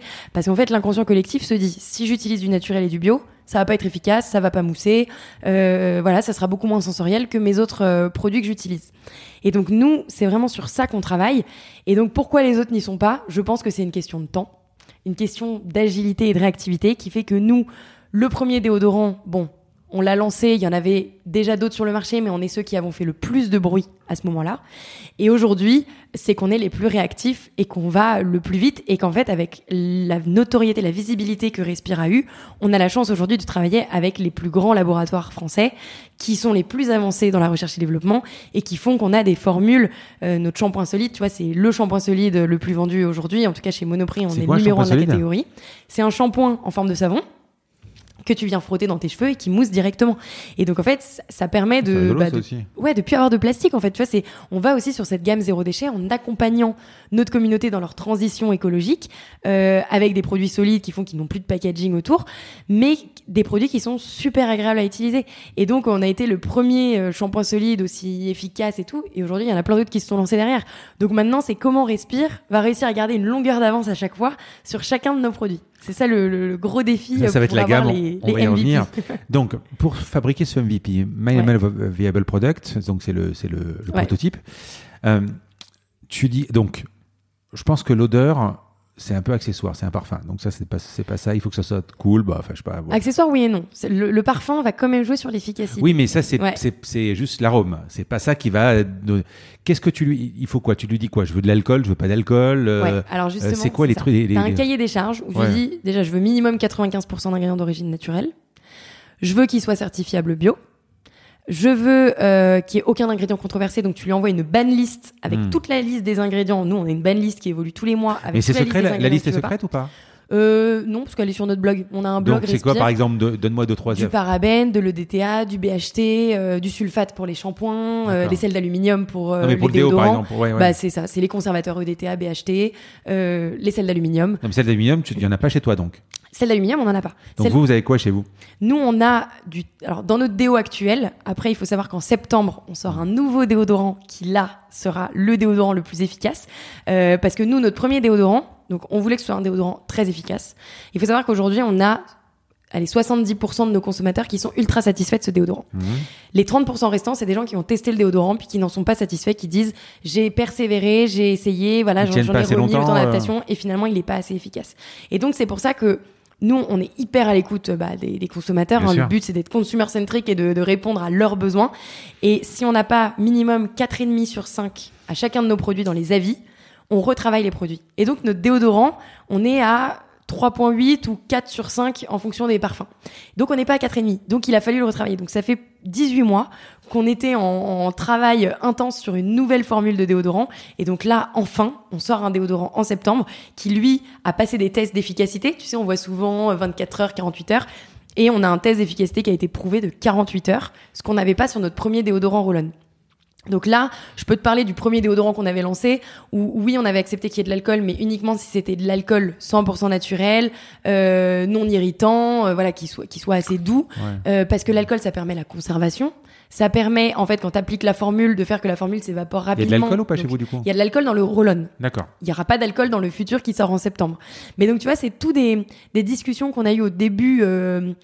Enfin, c'est de la cuisine, quoi. C'est de la recette de cuisine, clairement Oui, voilà, c'est ça, de la chimie avec, quoi. c'est ça, avec la docteure en pharmacie, où elle nous a fait tester, je crois que c'était environ 62 formules qu'on a testées, de retravail, de minutie, où tu changes un poil de, de, de- d'un ingrédient, en fait, pour arriver à une formule qui soit très convenable, donc aujourd'hui qui convient à un grand nombre de personnes, mais euh, une des choses, tu vois, que j'ai dit, c'est que ça, ça a été très très dur de s'arrêter et de dire ça c'est la formule finale et c'est celle-là Oui, qu'on lance.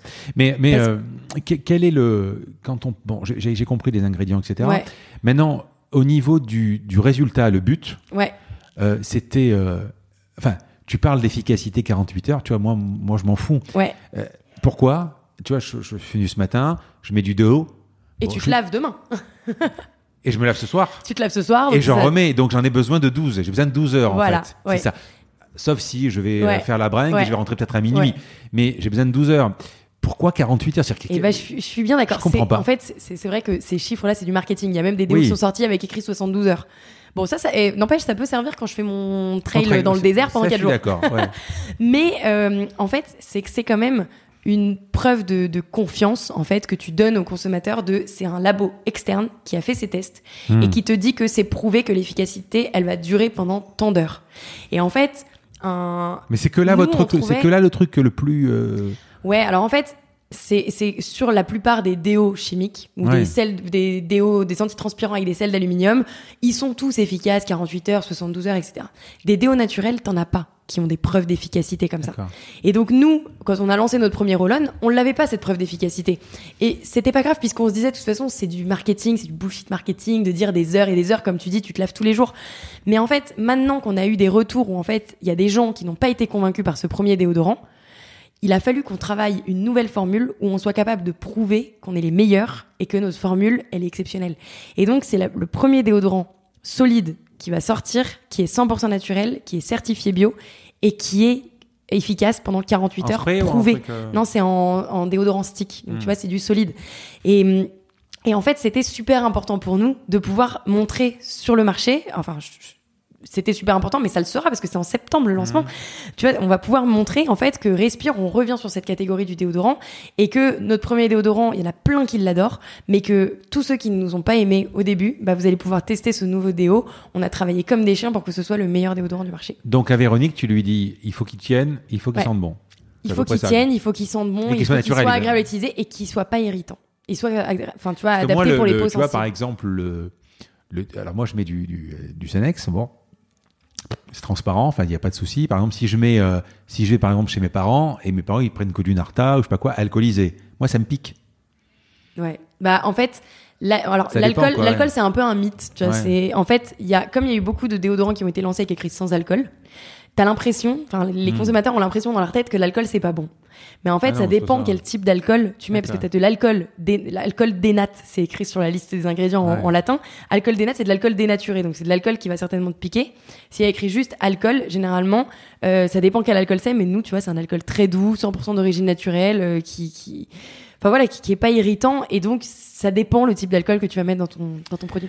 Alors, j'allais te poser la question de savoir comment vous financez, mais je pense que vous avez répondu, c'est-à-dire que la Véronique, elle te dit, c'est gratos, à condition d'acheter chez moi. Ouais. Donc finalement, bah, ça coûte rien. Ouais, au tout début, euh, ça coûte rien. La seule chose que ça nous coûte, c'est euh, bah, d'enregistrer les noms. vous itérez combien de temps? Enfin, vous, vous, euh, vous, testez combien de temps les Ah, les, les, tu veux dire les formules? Ça dure combien de temps? Ça dure quasiment un an. Hmm. On commence à bosser avec elle début 2018. On lance notre crowdfunding novembre 2018. Et là, tu as, un panel de copines ou de, de, de relations ah Là, alors, Là, comment ça se passe? J'ai mes amis proches, ma famille qui testent mes produits, notamment ma meilleure amie qui travaille chez L'Oréal qui était très contente d'aller euh, le matin bosser avec un déodorant qui pue sous les bras. elle rigolait beaucoup. Euh, merci à elle d'ailleurs. Euh, T'as euh, bah, des gens en fait que, qui me suivaient sur les réseaux sociaux. En fait, rapidement, moi qui étais à fond dans les communautés digitales, je me suis dit respire, je vais pas le lancer seul, je vais le lancer avec ma communauté. Donc ce que j'ai fait, c'est que j'ai contacté les gens qui me suivaient et je leur ai dit, je lance une marque, je vous dis pas ce que c'est, ça s'appelle Respire. Mais si vous êtes d'accord de m'aider et qu'on s'en parle, venez nous rencontrer dans notre espace de coworking avec Thomas. Et j'ai eu tellement de demandes euh, pour venir nous aider, parce que les gens sont hyper intéressés aujourd'hui par l'entrepreneuriat, mmh. que toutes les semaines, entre septembre et novembre, je faisais venir 15 personnes le mercredi soir pour leur présenter mon projet et pour échanger avec eux. Gratuit gratuit. Bah oui, oui. Bah, les gens, les gens clairement, c'est, enfin, les gens de la communauté, ils sont ravis de nous aider gratuitement. De fait, c'est pas juste de nous aider, c'est de faire partie d'une aventure. Et donc, euh, les les personnes, enfin aujourd'hui c'est la ruche respire, hein. aujourd'hui ça a évolué, ça s'appelle la ruche respire, donc c'est nos testeurs euh, privilégiés qui testent tous nos produits avant qu'ils sortent. Euh, venez nous rencontrer et tu vois tous nos produits, il y a un petit drapeau euh, de la France dessus avec écrit Made in France. Ça c'est l'idée de la communauté. Moi j'avais pas spécialement l'idée de mettre le petit drapeau Made in France sur mes produits parce que je trouvais que ça faisait un peu cheap. D'ailleurs je trouvais que c'était pas très beau le bleu blanc rouge. Enfin je, je sais pas pourquoi.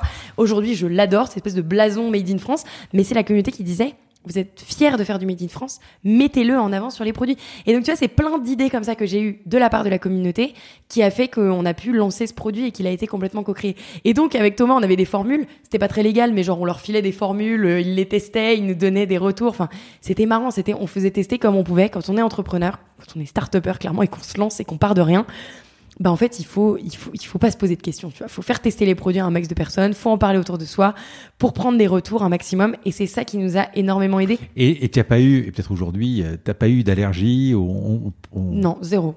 En fait après tous nos produits tu vois sont sont très doux très euh, axés peau sensible donc j'ai eu aucune allergie euh, jusqu'à maintenant et je touche du bois mais je vois pas pourquoi j'en aurais.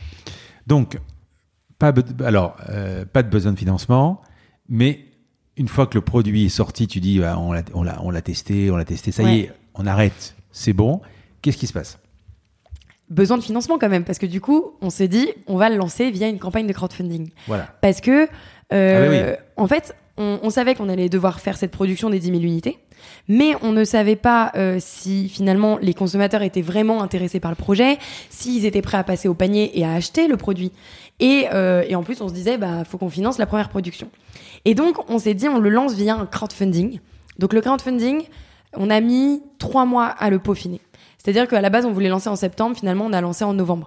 Et donc là, il, je, dis ça parce que c'est super important quand on se lance de pas se lancer trop vite, mais de bien peaufiner les choses. En tout cas, quand on lance un crowdfunding, qui soit bien prêt de A à Z.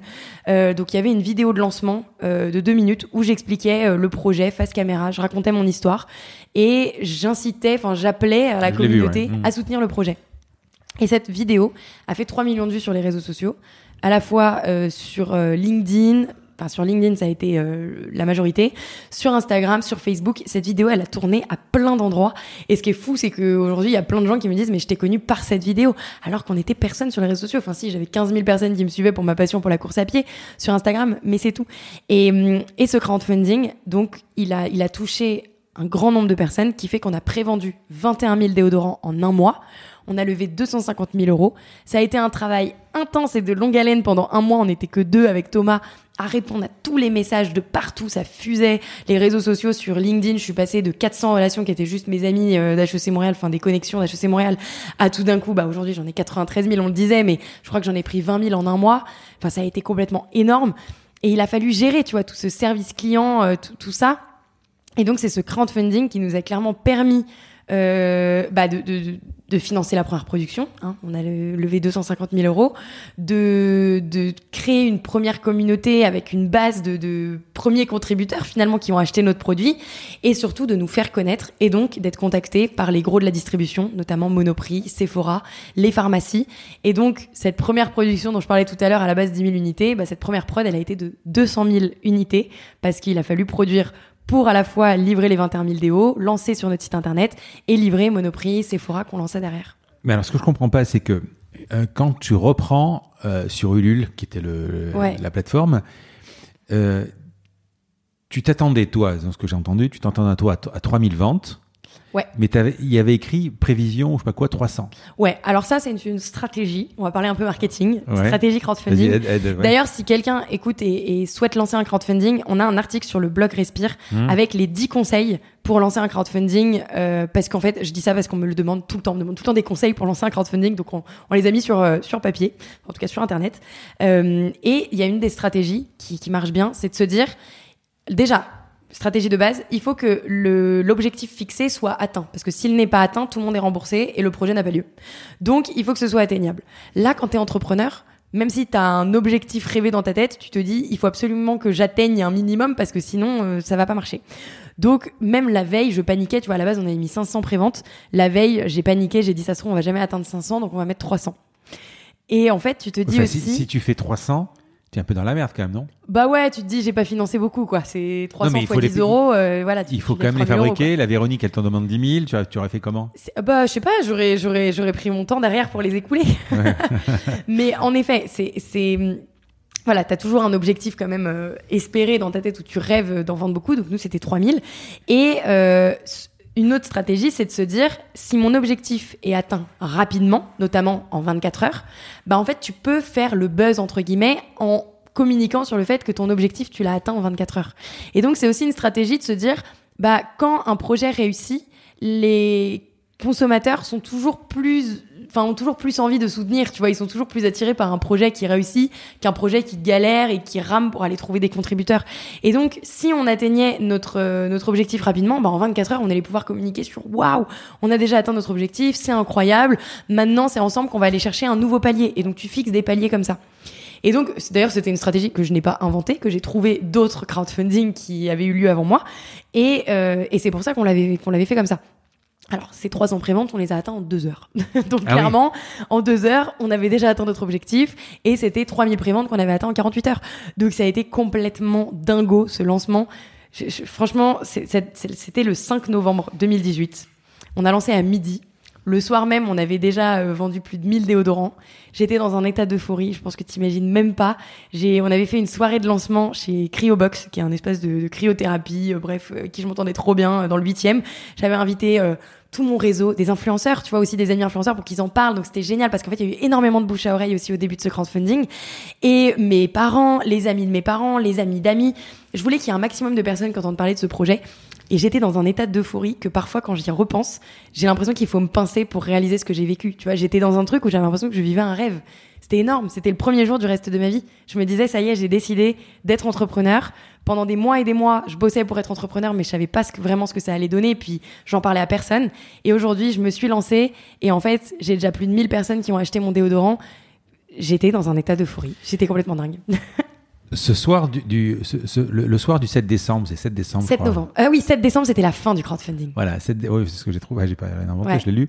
Du 7 décembre 2018, euh, tu as cette euphorie. Ouais.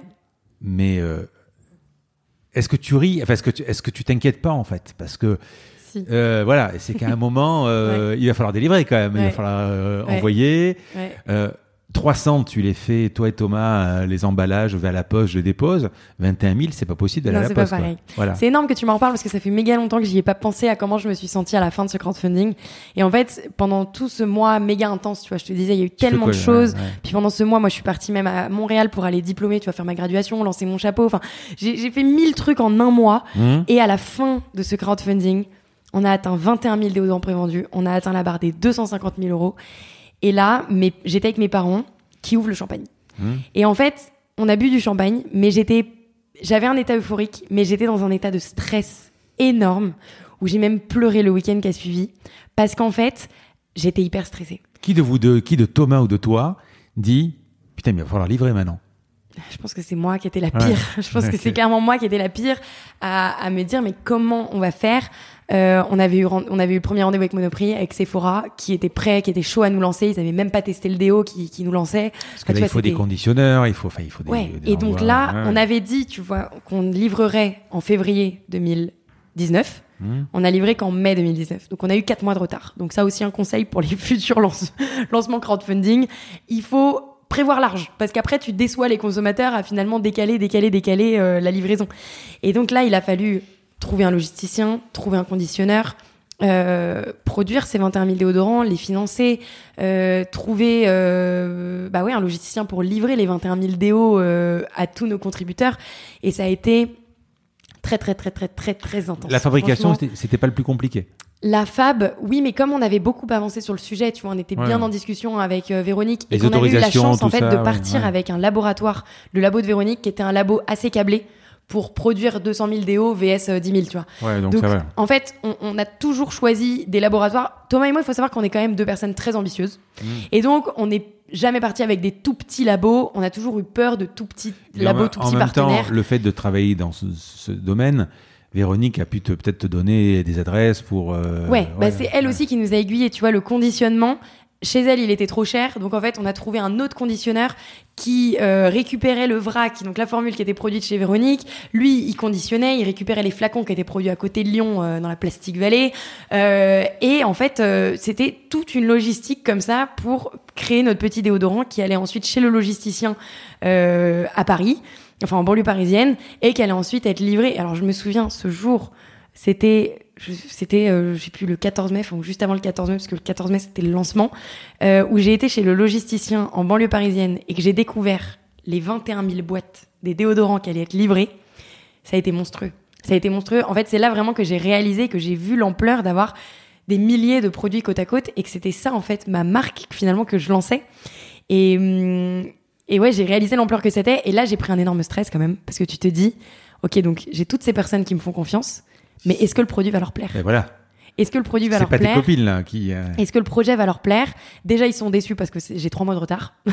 Donc, comment je fais Et en fait, j'ai là aujourd'hui, j'ai envie de dire, c'est aussi une bonne étoile. et c'est la bienveillance de, toute cette communauté. Si, si, le produit est foireux, s'il leur plaît pas, c'est fini.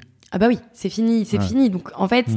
il, il, fallait être bon, il fallait être bon dans la logistique et c'est aussi pour ça qu'on a retardé de trois mois. C'est qu'en fait, il fallait que toutes les personnes qui avaient commandé reçoivent leurs produits. Et en plus, nous, on s'était dit stratégiquement, il faut que tout le monde le reçoive en même temps. Comme ça, ça fait mais un, une différence de, de, de photos, enfin j'espérais sur Instagram, de personnes qui nous ont soutenus, qui allaient parler de ce, de ce produit en même temps. Tout le monde allait le recevoir en même temps. Et donc ça a été monstrueux le nombre de photos de déodorants que j'ai vu sur Instagram euh, les deux semaines après le lancement. pour moi, c'était un défi, tu vois, de me dire est-ce que mon déodorant il est Instagrammable pour que les gens le prennent en photo? Ça a été incroyable. Les gens, ils prenaient en photo le déo, pas pour dire voilà le déo que j'utilise, mais pour dire je soutiens cette petite marque et je partage les valeurs de cette marque. Et donc, ça a été ça, ce bouche à oreille énorme qui fait que quand on a livré les 21 000 déos, qu'on a lancé notre site internet, c'est reparti de plus belle et on a fait un mois de vente exceptionnel. Vous avez fait des conneries? On a fait des conneries. On a fait c'est pas- une c'est- grosse connerie. ouais. On a fait une grosse connerie euh, à la suite de ça. Euh, C'était bah, le choix du logisticien. Donc il a géré la logistique pour la livraison euh, des déodorants, mais on a lancé un deuxième produit au mois de juin, qui était la crème solaire, euh, une crème solaire naturelle et minérale. Et euh, on, l'a lancé. Alors on a fait une petite connerie là, très drôle. C'est-à-dire qu'on avait, du coup entre temps on a un peu embauché, donc on était une équipe de cinq, et j'avais Camille qui était responsable de la communication à ce moment-là. Et la veille du lancement de la crème solaire, elle préparait l'email de CRM qu'on allait envoyer aux 20 000 personnes qu'on avait en contact CRM.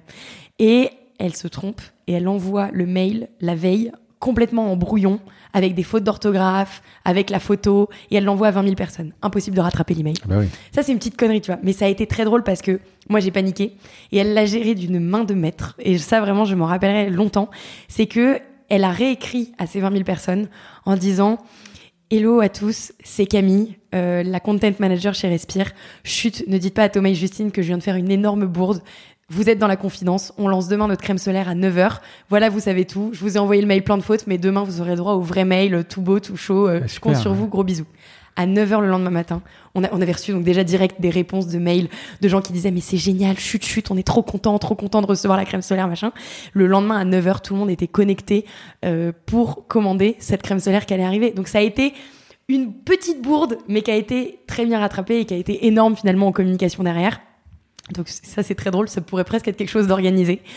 Et par contre une grosse bourde qu'on a fait, c'était donc au moment de ce lancement de crème solaire, on a vendu 3000 crèmes solaires euh, je crois en une semaine, il fallait les livrer et notre logisticien partenaire avec qui on bossait, qui était en banlieue parisienne, n'a pas livré les crèmes solaires pendant trois semaines.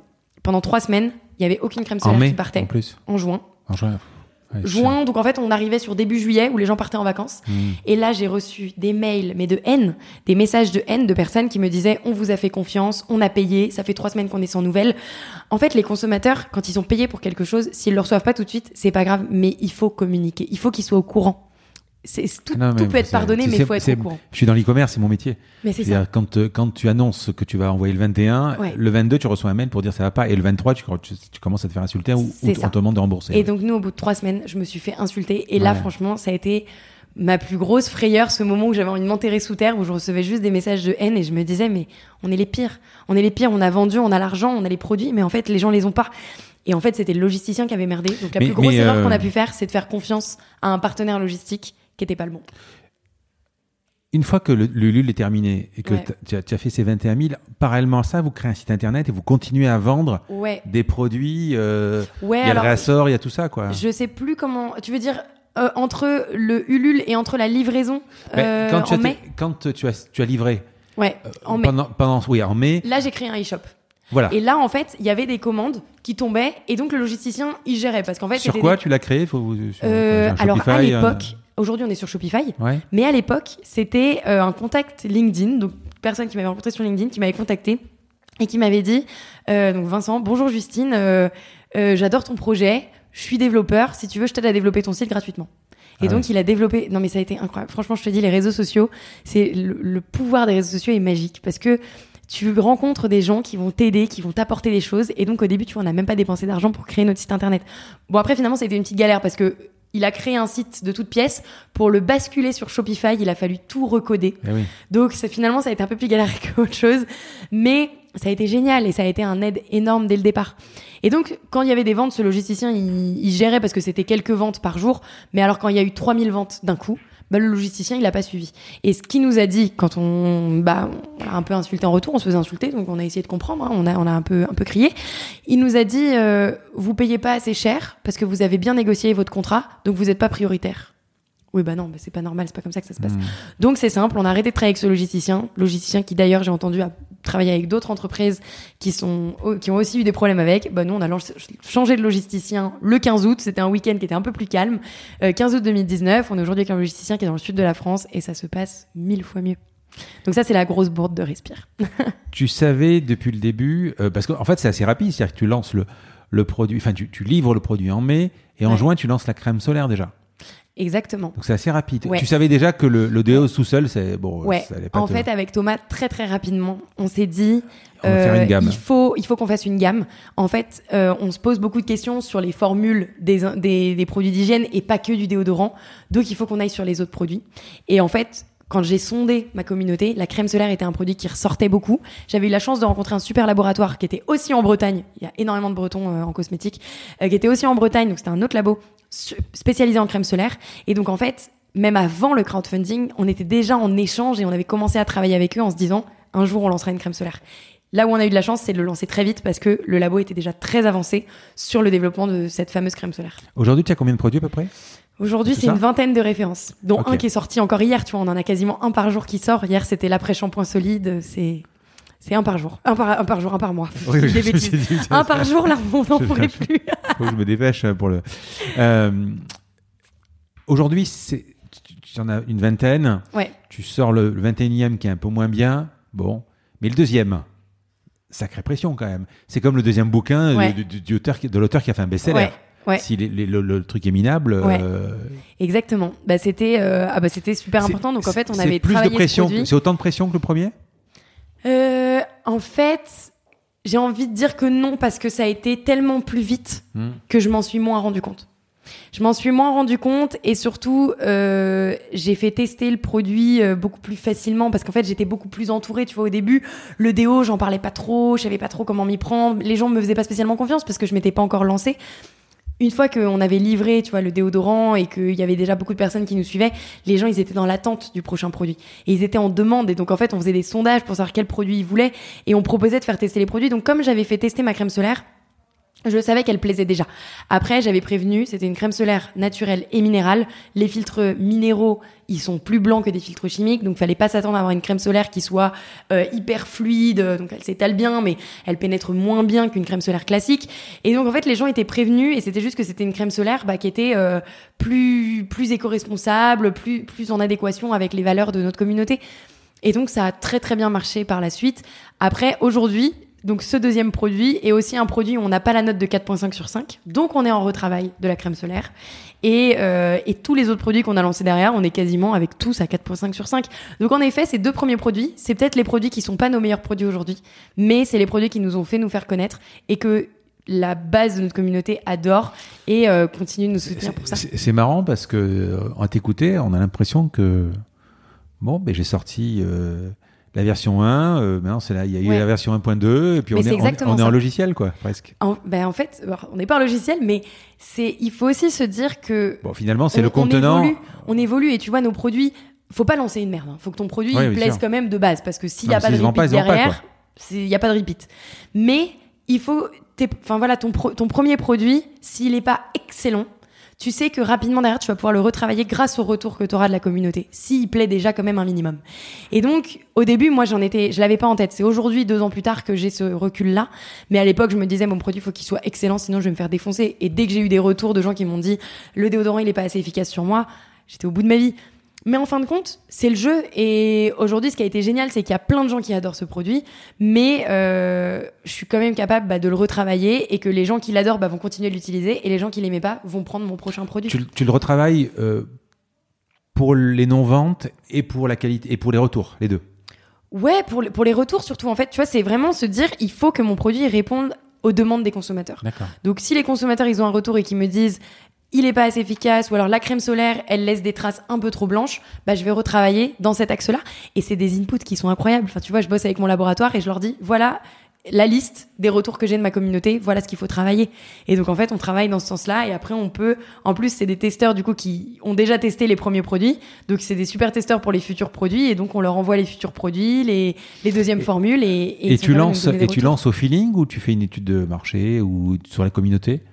On fait, on fait beaucoup d'études, mais avec notre communauté. Tu vois, on n'a pas des grosses études euh, de panels. Parce que tu, euh, parce que tu les- sors, euh, enfin, je veux dire, tu sors un- une crème Ouais. solaire, mais pourquoi t'as pas sorti un savon avant ou pourquoi t'as pas sorti euh, Alors, on a fait beaucoup de, et on continue toujours hein, de faire des sondages Mm. euh, pour sonder la communauté sur les futurs produits qu'ils souhaitent. Et c'est comme ça qu'on arrive à classifier un peu les produits qu'ils souhaitent qu'on développe. Et le shampoing solide, pour moi, c'était pas un produit que j'avais en tête à la base. Et parce que je m'étais dit, le solide, c'est hyper niche. Et en fait, c'est un produit qui était hyper demandé. Donc je me suis dit, ça veut dire que j'ai une communauté euh, qui est très éco-responsable et qui a envie de ce produit-là. Donc on a, on a pris le pari avec Thomas, on s'est dit, on n'était pas hyper confiant sur ce produit-là, on pensait que ça allait être très niche, mais on le lance quand même parce que la communauté le demande. Donc on, enfin, on le lance quand même. On le travaille et si on arrive à trouver une formule qui est exceptionnelle, dont nous on est satisfait aussi, on la lance.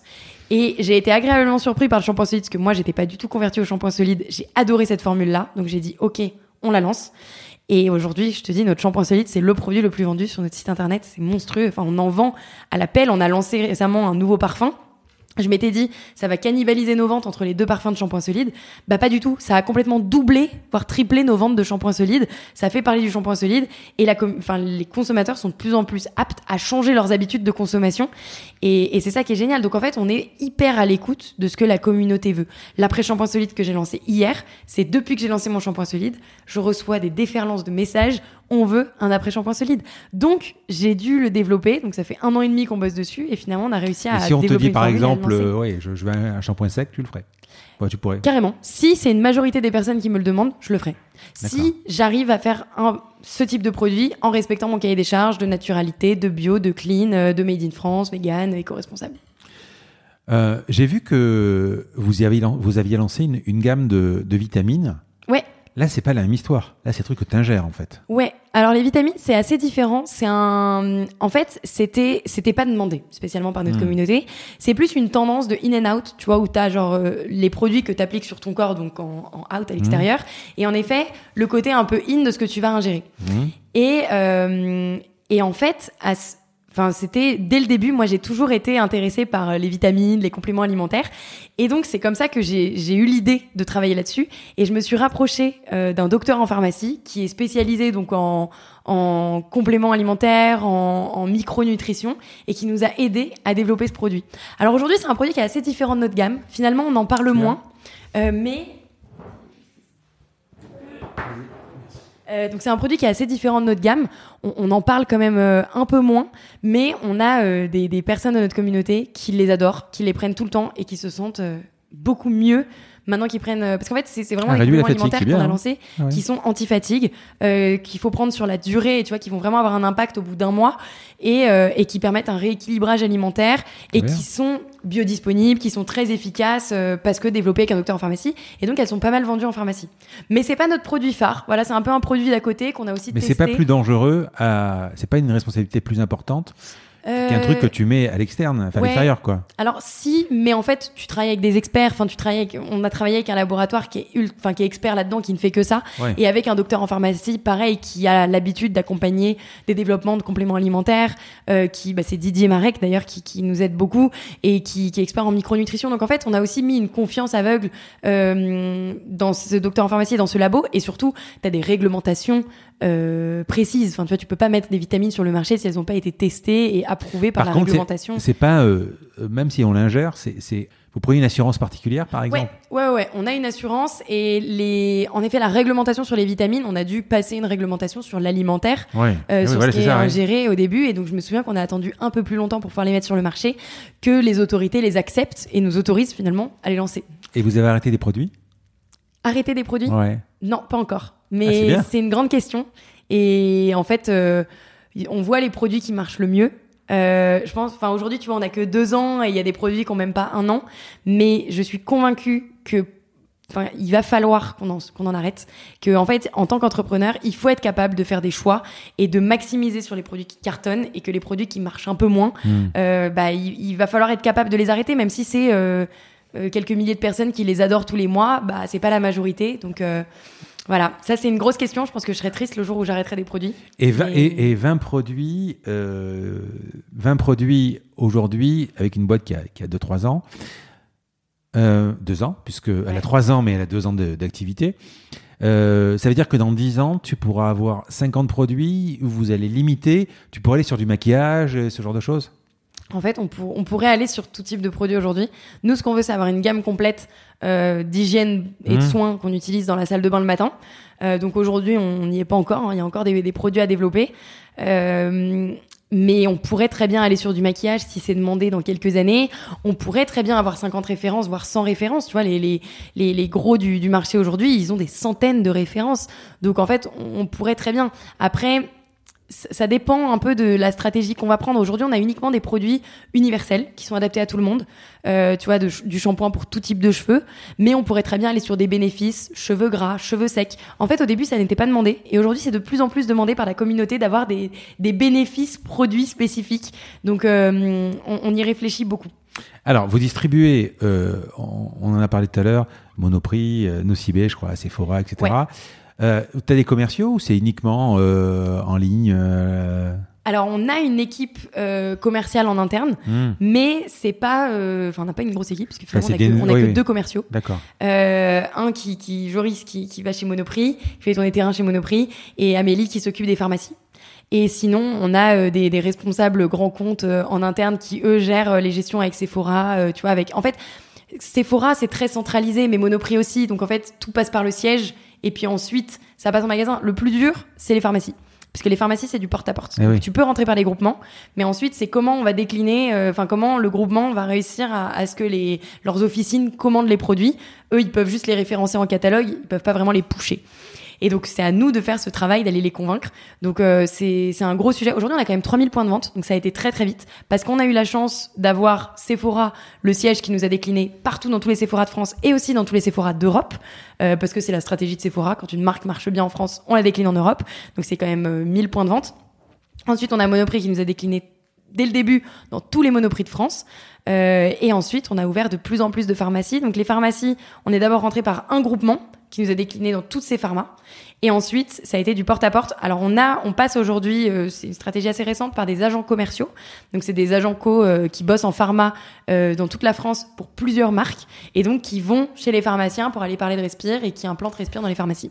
Après, par contre, il faut faire du, bah, du suivi, tu vois, retourner Bien sûr. voir, ok, est-ce qu'il faut recommander, comment ça marche, est-ce que c'est assez animé en point de vente. Donc, c'est des gros sujets euh, qu'on a sur comment on anime la marque en point de vente, parce que finalement, vois, je te le disais tout à l'heure, on vend pas juste des produits, on vend surtout euh, un message, une mission, une marque, une histoire. Et donc, comment cette histoire, elle va être véhiculée en point de vente, c'est ça qui est difficile. Et donc, c'est pour ces raisons qu'on a refusé beaucoup de points de vente dès le départ qui nous avaient contactés, notamment de la grande distribution. Et, et qu'on a choisi. Pas chez Carrefour On n'est pas chez Carrefour, on est, tu vois, en GMS, on est uniquement chez Monoprix. En fait, on a quatre canaux complémentaires. Mmh. On a notre site internet, qui est notre canal de distribution numéro un. On a Monoprix, donc la GMS Premium. GMS, c'est uniquement Monoprix. On est dans le sélectif avec Sephora, euh, qui est notre client numéro un, mais aujourd'hui on décline chez Nocibé, Mariono, enfin voilà, on, les, on, ouvre les autres.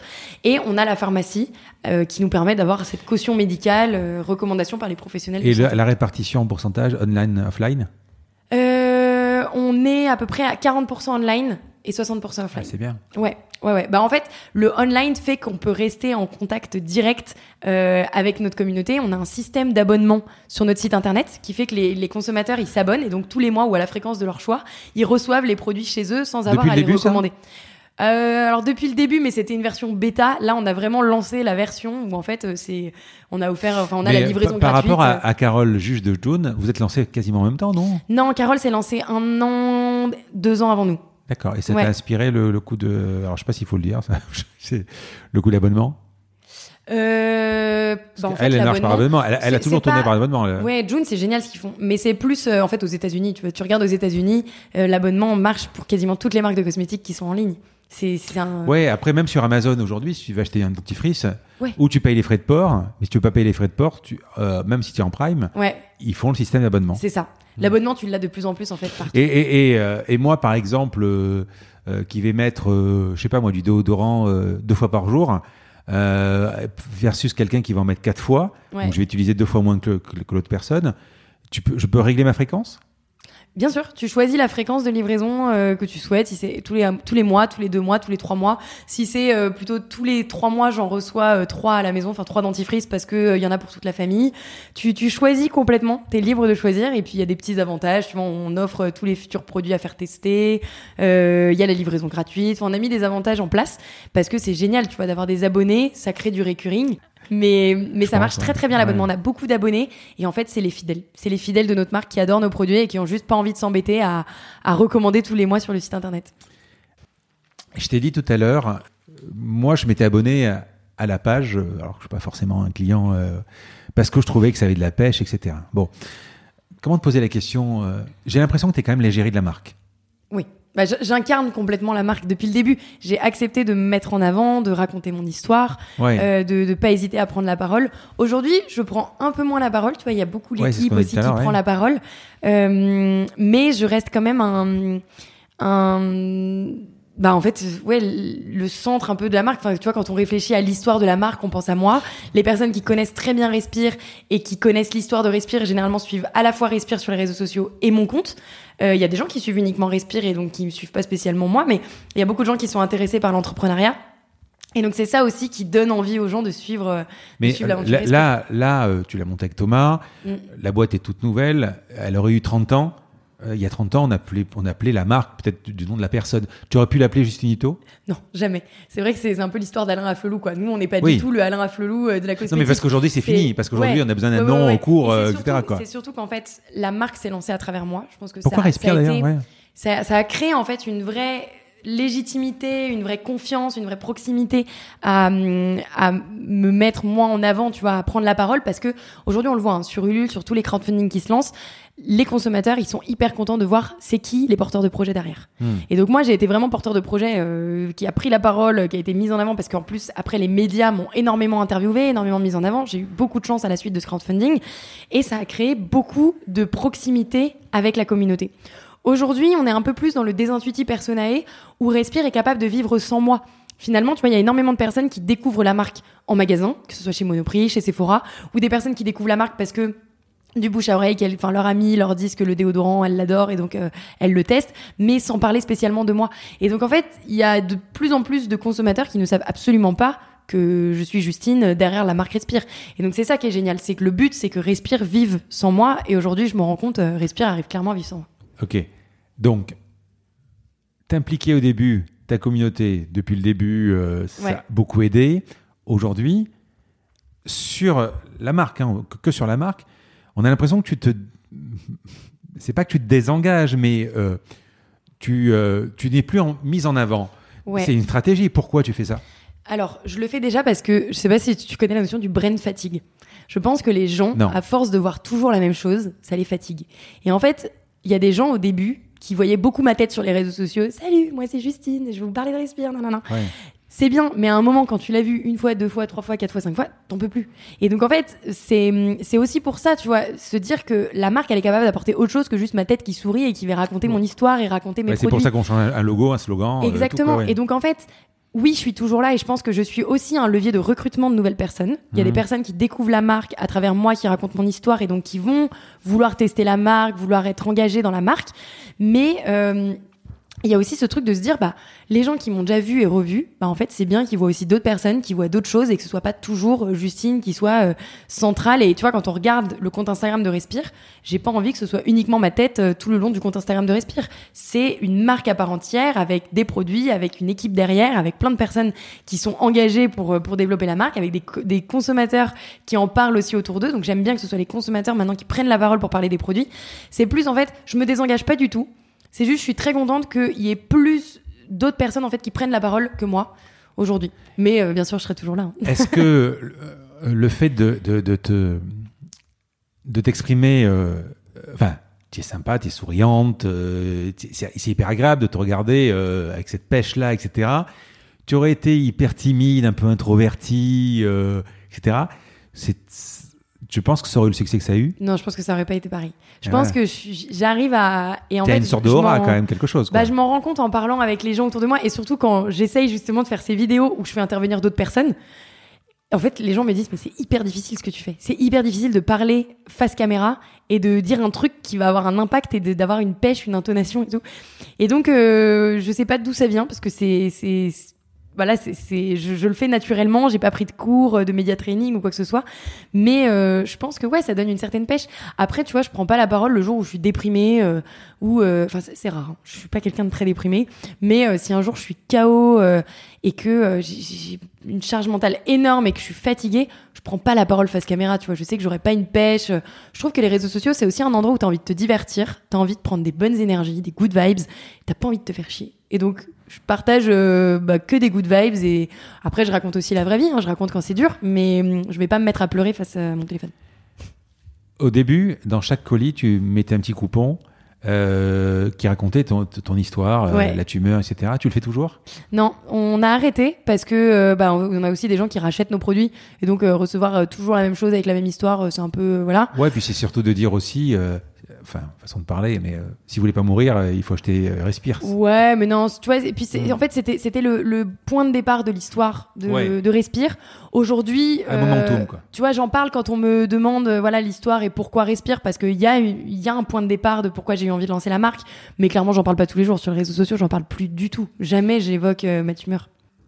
Quand ça cartonnait, Ouais. tu étais en pleine lumière.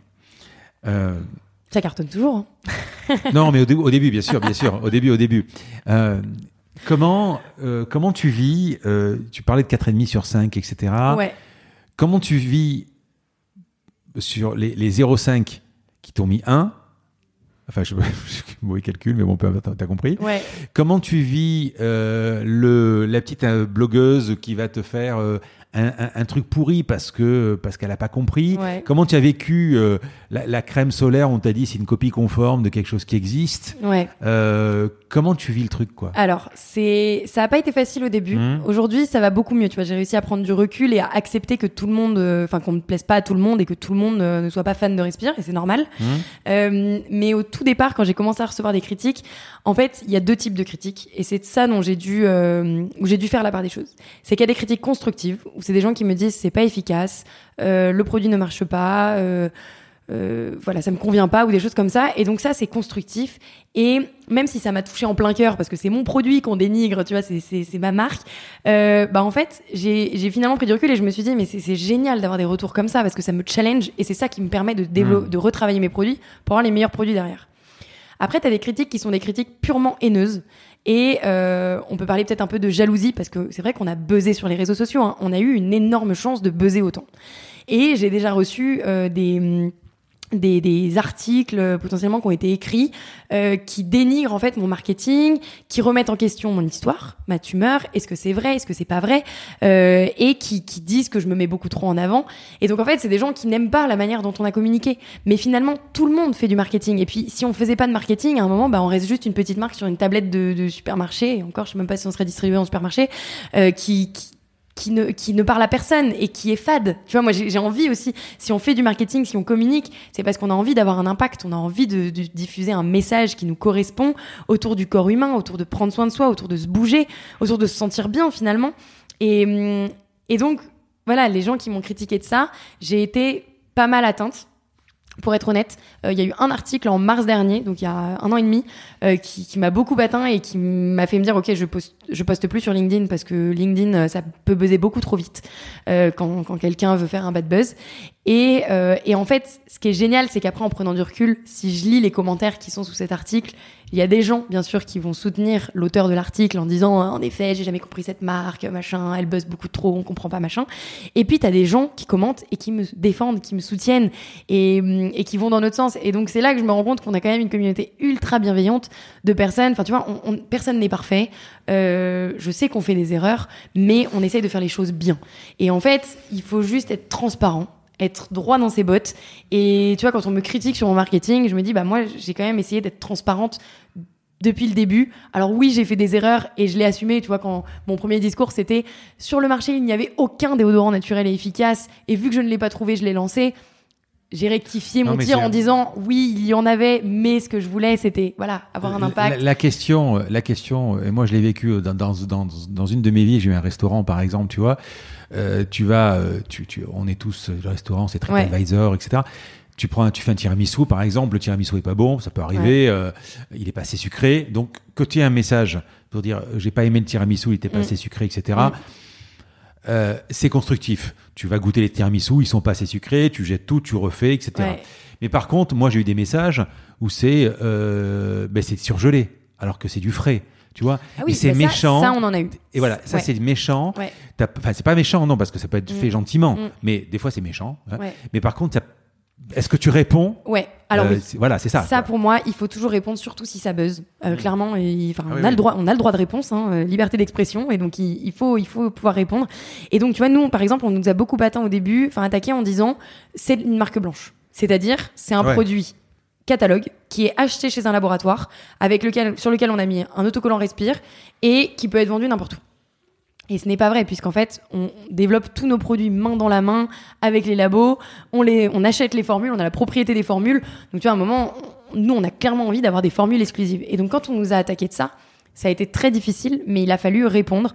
Et ce qu'on a fait, c'est qu'on a pris la parole, on a, on a rédigé un article où on explique tout le, tout le processus de développement d'un produit. En fait, si les gens ils nous attaquent, c'est peut-être parce qu'ils ne savent pas finalement. Et donc, ce qu'on a fait, c'est qu'on a pris la parole pour expliquer comment ça se passait. Alors après, il y a des gens que tu pourras jamais euh, changer. Tu vois, les gens qui n'auront pas envie de t'aimer et qui auront toujours envie de dire c'est une marque blanche, c'est voilà. Ils le diront Non, toujours. mais ça, mais ils, ont, ils ont le a- droit, ils, voilà. ont, ils ont le droit, par exemple, euh, s'ils sont pas sensibilisés euh, à l'éco-responsable, etc., ils ont le droit d'avo- d'avoir une meilleure, euh, euh, d'un meilleur, euh, une meilleure sensation avec une crème Nivea peut-être Ouais. qu'avec la tienne, quoi. Bien sûr. ouais, ils ont le droit. Bien quoi, sûr. ouais. Mais euh, en tout cas, les personnes qui lisent ces articles-là Mmh. et qui, elles, nous aimaient, et en fait, en lisant cet article, doutent, bah, il faut que nous, on ait ce droit de réponse et qu'on puisse aussi euh, bah, nous exprimer et leur expliquer euh, ce qu'on fait et comment on le fait et pourquoi on fait ces choix-là et montrer qu'on fait les choses bien. Parce que euh, c'est vrai qu'on peut vite perdre la confiance de, de certains consommateurs. Et comme Respire a fait le buzz très très vite au début, c'est vrai qu'on a eu beaucoup de quand même d'articles qui sont sortis ou, ou de vidéos YouTube pour euh, pour euh, décortiquer un peu la stratégie Respire et comprendre pourquoi Respire marche comme ça et donc des gens qui nous ont critiqués.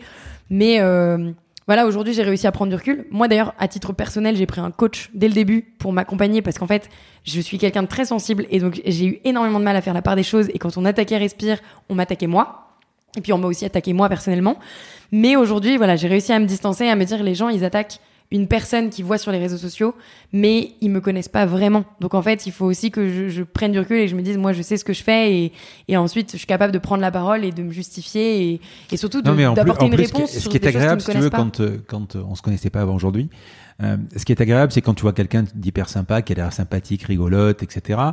Tu te dis, bon, peut-être que je vais arriver et, euh, euh, elle est pas comme ça, quoi. mais par contre, depuis la, la première seconde où tu m'as vu, où on s'est vu, bah, tu es, es comme quand tu es sur les réseaux sociaux. Enfin, Bon, tu es bah, pareil, cool. quoi. En fait, t'es, ouais, t'es sympa, t'es avenante. C'est- t'es- C'est ce qu'on me dit C'est vrai, en fait. Et ouais. c'est marrant parce que mon équipe, donc maintenant on est 26 dans l'équipe, Ouais. Et à chaque fois qu'il y a une nouvelle personne qui arrive, ils me disent souvent dans les jours qui suivent, les premières choses que leurs amis demandent, leur entourage, c'est Justine, elle est comment? Est-ce Eh qu'elle oui. est comme sur les réseaux sociaux? C'est une vraie question. Et ils me disent tous, mais t'es pareil que sur les réseaux. Donc tant mieux, hein, mais je, Tant pense mieux. vraiment pas que je joue un rôle. tu peux me donner quelques métriques? Je sais pas. euh, Ouais, donc on est 26 dans l'équipe. hum, Euh, Aujourd'hui, donc on a vendu plus de 3 millions de produits. Euh, là, on a passé les deux ans, on a compté, c'est plus de 3 millions de produits Combien vendus. pro- de produits par mois? Par mois, je sais pas, ça, ça augmente tous les mois parce qu'en plus on lance des nouvelles références. Donc euh, par mois, j'ai pas, j'ai pas le chiffre exact, Mhm. mais on est à 3 millions de produits vendus. On fait une croissance à peu près de 30% par trimestre. Mhm. Euh, on fait un x2 là euh, entre la première Uniquement année et la hein deuxième année. Euh, alors majoritairement en France. Après avec Sephora, on vend en Europe et puis on livre euh, à l'international, mais ça représente quoi? 5 à 10% de, de nos chiffres. Et puis les frais de port, les frais de port qui sont chers, quoi. Exactement, il y a les frais de port et puis pour le moment en fait on est surtout connu en France euh, et c'est l'objectif, tu vois. Tant qu'on sera pas Pour- assez connu pourquoi en France. Respire? Comment, comment ça se fait? Alors, pourquoi Respire? On souhaitait avec Thomas un nom qui soit euh, qui veuille dire quelque chose. Mhm. Déjà, on voulait pas inventer un mot et on voulait quelque chose qui inspire le bien-être, euh, qui, qui donne envie de un peu de prendre soin de soi euh, et, et potentiellement un verbe d'action. Et donc nos premiers mots, Inspire, t'aurais pu le faire aussi. on aurait pu faire inspire, mais je sais pas, il y a un côté respire où tu, à la fois tu inspires et tu expires, tu vois, c'est Mm. deux choses en même temps. Et, hum, et en fait, nos premiers noms, tu vois, ça a été le premier, c'était Alive, donc en Mm. anglais. Euh, oui, on voulait aussi un mot qui puisse se dire en anglais, à l'international, qui soit compréhensible. Donc respire, respire, Respire. respira, ça se dit un peu dans pas mal de langues. Donc au début, Alive, parce qu'on aimait bien se sentir en vie et tout, sauf qu'en fait, euh, quand tu le lis en français, Alive, on se dit ça pas du tout. Mhm. Le deuxième, c'était décide. Décide, decide, décide de prendre ta vie en main, décide de prendre soin de toi. Puis après, on s'est dit un déodorant avec écrit décide euh, sur les tablettes de Autant supermarché. Decide c'est joli, autant Decide c'est pas joli. Ouais, puis en plus, ça fait très autoritaire, tu vois. Ouais. Et donc, euh, un jour, c'est Thomas qui a eu l'idée de Respire et qui, qui m'a appelé et qui m'a dit Respire. Et là, euh, voilà, tout est parti de là. Et, et aujourd'hui, on en est très content et beaucoup de gens nous parlent de ce nom qui apparemment se retient facilement. Donc, j'en suis très contente. Ah ouais. et qui, qui veut vraiment dire quelque chose. quoi. À tous ceux, euh, j'en ai pas dit beaucoup, mais à, à tous ceux à qui j'ai dit que je, que, je, que je te voyais, tous connaissent la marque. Incroyable. Hmm. Ça, je trouve ça génial. C'est ma plus grande victoire. Euh, rentable? Rentable, rentable depuis Day One. Ça, c'était l'objectif. Avec Thomas, on est quand même des Ouais. entrepreneurs assez terre à terre, euh, la tête sur les épaules, et on n'a pas envie de faire un business euh, qui part dans tous les sens et voilà où on soit pas Et tu as fait une levée de fonds quand même. Alors on a fait au tout début en fait la manière dont on s'est financé avec Thomas on a mis un tout petit peu d'argent perso euh, voilà pour déposer la marque et tout. Ensuite on a fait ce crowdfunding on a levé 250 000 euros et ensuite on a fait un tout petit peu de love money. C'était en mars 2019, c'était avant de se lancer euh, où on s'est dilué un tout petit peu pour faire rentrer des personnes stratégiques et surtout pour être capable d'avoir un peu d'argent pour VC, hein. embaucher. Pas de vicier. Si, mais c'est un petit VC euh, evergreen euh, Hmm. dont on est très content. C'est Raise, je sais pas si tu Ouais. connais. Et, et ils sont top et ça se passe très très bien avec eux. Donc voilà, mais en tout cas euh, rentable depuis depuis ce moment-là et on s'autofinance même parce qu'en fait euh, ils sont rentrés mais on n'a même pas dépensé l'argent qu'ils nous ont donné. Deux questions avant de passer aux questions perso. D'abord, au niveau des réseaux sociaux, est-ce que tu as craqué le truc? Hmm, Est-ce qu'on pourrait dire craquer le truc? Je pense. Autrement dit, autrement dit, est-ce que tu pourrais lancer n'importe quoi aujourd'hui? Euh, Est-ce que tu saurais lancer n'importe quoi? Franchement, je sais pas répondre à cette question. Je, j'ai envie de dire que aujourd'hui, on a une belle communauté qui nous suit, qui nous fait confiance, parce qu'on est authentique et parce qu'on vend quelque chose qui nous, qui nous représente Mhm. et qui est complètement aligné à nos valeurs. Donc, vendre n'importe quoi, non, mais vendre quelque chose qui est aligné à mes valeurs, je pense que ouais, j'y arriverai. En tout cas, tant que ma communauté embarque et que c'est quelque chose que ma communauté veut, tu vois, c'est bête, mais finalement, tu vois, on parle beaucoup d'influenceurs. Mais moi, je trouve que c'est pas les influenceurs qui influencent leur communauté, c'est leur communauté qui les influence. C'est vraiment la communauté qui fait que tu vas parler de telle chose ou de telle chose. Et nous, notre communauté nous influence énormément sur les produits qu'on va développer, sur ce qu'on va faire. Et donc, oui, on a une belle communauté qu'on inspire. J'en suis convaincue parce qu'il y a beaucoup de gens qui me disent je me suis mise à course à pied ou je me suis lancée dans l'entrepreneuriat grâce à toi. Mais euh, on peut pas faire n'importe quoi. Vous utilisez des influenceurs justement Tu envoies des produits Ouais, alors dès le début, j'ai eu la chance d'avoir un réseau euh, d'amis euh, influenceurs, enfin qui ont des beaux, des belles communautés sur les réseaux, qui m'ont accompagné, qui m'ont aidé, qui ont parlé de Respire, euh, notamment Laurie Tillman, qui est une amie avec qui j'ai fait pas mal de raids, qui a beaucoup parlé de Respire. Aujourd'hui, on a commencé à travailler avec quelques influenceurs euh, d'un point de vue rémunéré, mais euh, c'est difficile. Tu vois, là pour le coup, il y a un vrai truc à craquer et c'est difficile. En fait, les stratégies avec des influenceurs, c'est souvent des stratégies où tu as des codes promo, euh, beaucoup de rabais. Et nous, on est une marque qui fait pas de promo parce que, bah, en fait, on a des prix justes et on n'a pas envie de mettre nos Jamais produits en solde solde. ouais, ouais. Non, on fait jamais de solde. Alors euh, parfois il y a un petit code promo par-ci par-là, mais c'est plus des codes promo d'excuses. Tu vois, quelqu'un qui a pas reçu sa commande ou j'en sais rien, bah on va s'excuser et donc lui lui faire un, un petit geste. Mais hum, voilà, les- influenceurs c'est quand même assez difficile, surtout de trouver le bon influenceur qui va vraiment partager les valeurs et qui va bien parler de la marque de la bonne manière et pas juste parler de produits de la même manière qu'il parlerait d'autres produits euh, cosmétiques. Dernière question. J'ai 16 ans, euh, je suis, j'ai un peu la pêche, je suis dans ma chambre, j'ai envie de faire euh, une crème, je fais de un peu de chimie, etc. Ouais. Il y a- il y a- tu vois, c'est c'est ça quoi. J'ai envie de lancer ma marque. Qu'est-ce qu'il faut, qu'est-ce que tu pourrais donner comme conseil aux, aux petites jeunes qui ont envie de lancer euh, une marque à elles plus tard quoi Hum, alors déjà, je dirais ne pas rester seul. Ça veut pas dire s'associer, mais ça veut dire aller prendre des conseils ailleurs. Pourquoi? Parce qu'en fait, personne n'a la science infuse, hein, on ne sait pas tout. Et moi, ça a été ma plus grosse peur quand je me suis lancée dans Respire, c'était de me dire, mais mon Dieu, je connais pas du tout tout ce qu'il faut faire dans l'entrepreneuriat. Je sais pas gérer la logistique, même si j'ai diplômé en finance, c'était des placements financiers, je sais pas gérer la finance d'une boîte. Enfin, il y avait plein de doutes que j'avais. Et hum, si j'étais restée avec tous mes doutes, je pense que je me serais jamais vraiment lancée. Donc j'ai été m'entourer. Déjà Thomas maîtrisait pas mal de choses. J'ai été trouver des mentors. J'ai été rencontrer des fondateurs euh, d'autres entrepreneurs. On parle d'Anthony Bourbon de Feed, on parle de Guillaume Gibaud par exemple du Slip français, euh, Fanny Péchioda de My Little Paris, euh, Julie Chapon de Yuka. Enfin il y a plein d'entrepreneurs qui m'inspirent énormément, que j'ai eu la chance de rencontrer, qui m'ont donné beaucoup de conseils. Et donc s'entourer. Donc à la fois aller rencontrer des personnes qui sont déjà passées par ces sujets-là d'entrepreneuriat et aussi aller aller prendre des avis de notre entourage, d'amis d'amis. Euh, si la jeune de 16 ans, elle veut développer une crème, bah pas hésiter à aller poser des questions. Euh, Déjà trouver une cible, à qui elle veut s'adresser. Si c'est les grand-mères, bah aller poser des questions à plein de grand-mères sur quelle crème elles utilisent. Ce sera certainement de l'anti-âge. Et euh, si- enfin voilà, aller trouver sa cible et aller questionner les personnes autour pour prendre des avis et pour s'assurer de pas développer son produit seul qui répond à son propre besoin, mais qui répond plutôt à un besoin de plein de personnes. Question perso? Ouais, go. On y va? Tu pratiques toujours le piano? Toujours. Alors, un peu moins. mmh. euh, parce que je suis plus au conservatoire, mais j'ai un piano chez mes parents. J'avais un piano à Montréal, j'en ai pas là à Paris, mais j'en ai un chez mes parents. Et dès que je vais chez mes parents, je joue, je joue, je joue, euh, je joue toujours les mêmes morceaux, mais j'adore ça. J'ai vu que tu avais fait, euh, tu avais travaillé dans un orphelinat en Afrique du Sud. Ouais, j'ai été euh, dans un orphelinat en Afrique du Sud. C'est un beau pays l'Afrique du Sud, j'y suis allé deux fois. C'était magnifique. En fait, j'ai eu la chance, c'était au lycée en terminale. Mmh. On a fait un échange avec euh, un lycée à Port-Elizabeth en Afrique du mmh. Sud, et donc j'ai rencontré une correspondante, Sarah, que je vois toujours, qui était là à mon anniversaire l'année dernière. Et, et à Port-Elizabeth, il y avait un orphelinat, et en fait, on allait tous les jours avec ses enfants, on allait aider à construire des petits, des, des petites choses autour de l'orphelinat, euh, voilà, des toilettes sèches. Mais tu es passé par une association pour y aller ou euh C'était avec mon école. D'accord. C'était avec mon école qu'on faisait ça et juste le bonheur de rencontrer ces enfants et d'être avec eux. Et j'ai passé deux semaines en Afrique du Sud et mon rêve là, ce serait d'y retourner, vraiment. C'est quoi la réussite pour toi? Est-ce que tu penses que tu as réussi? C'est une bonne question. C'est quoi la réussite pour moi? Hmm. Hmm, Non, moi je dirais pas que j'ai réussi. En bah, le chemin est encore long, hein, mais parce que c'est que le début. C'est hmm. que le début, il y a encore plein, plein, plein, plein de choses à faire. Euh, par contre, on a fait un très bon départ. On a bien réussi notre départ, je pense, euh, de Respire. Et on a eu beaucoup de chance, beaucoup de travail, euh, mais beaucoup de chance aussi. voilà, je pense qu'il y a une part de chance dans tout ce qu'on fait, d'être très bien accompagné, de, de, de, bien faire les choses. Après, la réussite, moi, je pense que la réussite, c'est juste se sentir bien, faire les choses qu'on aime. Et, et voilà, donc oui, si on peut dire, ouais, ça, ça peut. Moi, aujourd'hui, je fais les choses que j'aime, euh, je m'éclate dans Respire, je suis contente euh, de ce qu'on fait, je suis contente de nos produits, je suis hyper contente de la communauté. Et, hum, et donc oui, c'est une forme de réussite, mais c'est que le début. Il y a encore plein plein de choses à faire. Je suis pas, je suis pas allée jusqu'au bout. À quoi ressemble une journée type pour toi?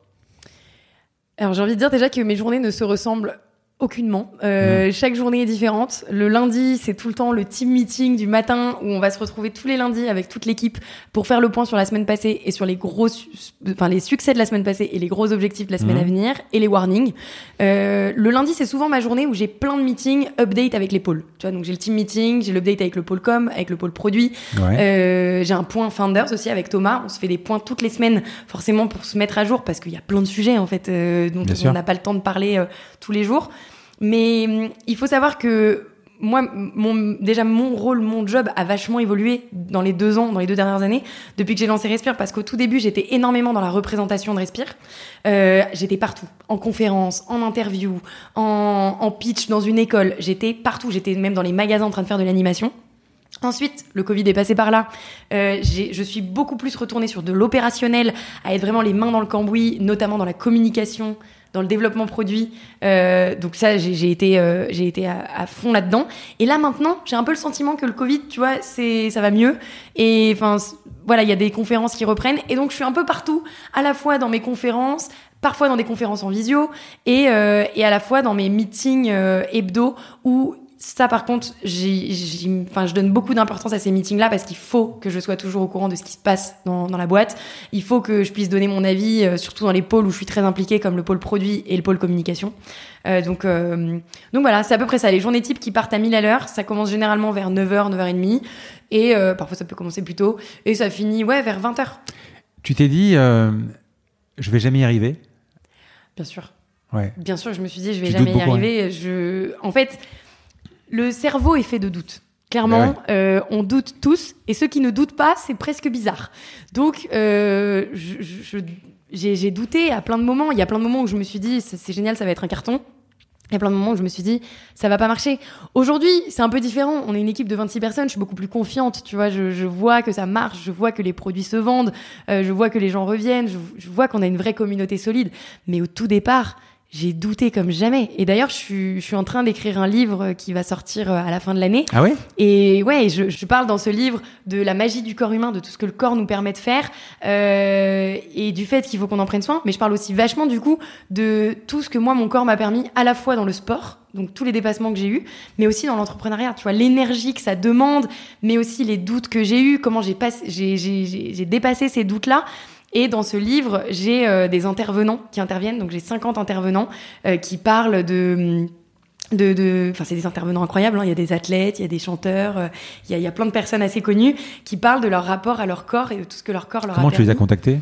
C'est des personnes majoritairement de mon réseau. Tu vois, depuis que j'ai lancé Respire, j'ai eu la chance de rencontrer énormément de personnes et d'être euh, d'être très bien entourée de personnes qui ont adoré Respire. Et, et aujourd'hui, c'est des personnes ouais, qui font partie de mon réseau et qui m'aident à la fois dans le développement de Respire, mais aussi tu vois dans l'écriture de mon livre. Et, et donc oui, pour répondre à ta question, j'ai beaucoup douté et je doute toujours. Et je pense que si on ne doute pas, c'est pas normal. À quelle boîte, euh, quelle boîte connue, à part la tienne évidemment, tu aurais aimé créer? Euh, je dirais Michel et Augustin. Je Ah. kiffe Michel et Augustin. C'est une boîte que j'adore parce Oui, que ouais, ouais. c'est, tu vois, quand je te parlais de vendre des produits, ils vendent des produits. hein. C'est, bon, leurs petits Mm. cookies, leurs petits sablés apéritifs, moi j'adore. Mm. Mais c'est surtout, ils vendent une espèce de, un lifestyle, quoi. Genre, t'achètes leurs produits parce que tu kiffes le packaging, parce que tu kiffes que ce soit Michel Augustin, parce que tu kiffes la bananeraie, tu kiffes leur équipe. Et donc, c'est vraiment ça, tu, tu kiffes la photo de leur équipe sur le C'est packaging. pas eux les deux vaches, si? Si, c'est eux. Oui, parce que rien que ça, c'est, euh, je trouve ça, euh, c'est, Mais c'est- c'est rigolo, voilà, c'est génial. Et donc tout ce qu'ils font, moi j'adore. Et ce qui est génial, c'est bah, eux donc avaient lancé chez Monoprix il y a 10 ans. Mm. Et là, quand on a lancé Respire chez Monoprix, on a gagné le prix du lancement de l'année. Et Michel Augustin gagnait en même temps le prix des 10 ans chez Monoprix. Et tout le monde nous a dit chez Monoprix, vous êtes le Michel Augustin de la cosmétique 10 ans après. Et donc j'étais trop fière de me dire, bah en fait, euh, on, on est le nouveau Michel Augustin mais en cosmétique. Et ouais, j'adore cette marque. Et quel, à quel personnage connu, entrepreneur ou pas aussi, Mhm. ou de l'histoire, peu importe, tu aurais aimé ressembler? Euh... Ah là, je vais faire classique. Hmm. Je dirais Simone Veil. Simone Veil parce que c'est une femme qui, dans son temps, a- a- s'est engagée pour des, des... Tu vois, elle voulait avoir un impact. Et elle a eu un impact. Elle a eu un impact, elle a fait bouger les choses. Et moi, c'est ce que je veux aussi, tu vois, faire bouger les choses euh, dans notre consommation, être encore plus éco-responsable, euh, faire bouger les choses dans les mentalités, faire prendre conscience aux gens qui, qui peuvent faire plein de choses dans leur vie, mais qui doivent prendre soin d'eux. Et, hum, et Simone Veil, ça a été une femme incroyable. Et bon, je pense pas un jour que je serai, qu'on parlera de moi tout comme Simone Veil. Mais euh, ouais, si j'avais pu être euh, Simone Veil, clairement, ouais. Qu'est-ce qui t'énerve? Qu'est-ce qui m'énerve? C'est une bonne question, parce que je m'énerve difficilement. Je pourrais répondre euh, peut-être pour toi, que ça aille pas assez vite, Ah, c'est une très bonne réponse. Non Ouais, je pense. Ouais. déjà? Ah ouais, c'est clair. T'as l'air, t'as l'air comme ça, quoi. Ouais, non, mais c'est vrai. Ouais, c'est vrai. Si ça va pas assez vite, ça, ça m'énerve. Ça m'énerve si on passe trop de temps sur quelque chose. Tu vois, bah, parlons d'un truc au day-to-day euh, au boulot. Euh, quand on fait des, des meetings à rallonge avec trop de monde dans la pièce et euh, des présentations euh, hyper faites, tu vois, comme, comme dans les grands groupes. Dans les grands groupes, euh, je le sais parce que j'ai des gens qui sont arrivés chez Respire qui étaient dans les grands groupes et qui avaient l'habitude de faire plein de slides avec hyper bien euh, structuré et tout. Moi, un one-pager, un doc avec juste Il faut les faire la méthode idées. Bezos avec la pizza, quoi. C'est ça, ça, Ouais. ça me va. Mm. Et donc en fait, ouais, ça m'énerve quand j'ai l'impression qu'on perd du temps sur quelque chose, alors qu'en fait, chaque heure de chaque personne euh, est hyper importante chaque jour, en fait. Enfin, on n'a pas de temps à perdre, quoi. Donc, euh, donc ouais, que, que ça aille pas assez vite, peut-être que ouais, ça, ça m'énerve. Dans, dans ma vie pro, dans ma vie perso, euh, tout va assez, assez vite, normalement. Sur ton frigo, tu dois mettre trois Polaroids de ta vie. Les trois, tu mets, mais donne-moi trois flashs, Oh, trois J'adore. photos. J'adore. Bah, il y en a un, ce serait clairement l'arrivée du Half Marathon des Sables, donc les 120 km dans le désert avec mes parents. Euh, donc il y avait mon père, ma mère, ma sœur et moi. Et mon père s'est effondré en larmes. Et tu vois, euh, nous trois en train de lui faire des bisous et tous trop heureux. Donc ça, c'est un premier Polaroid.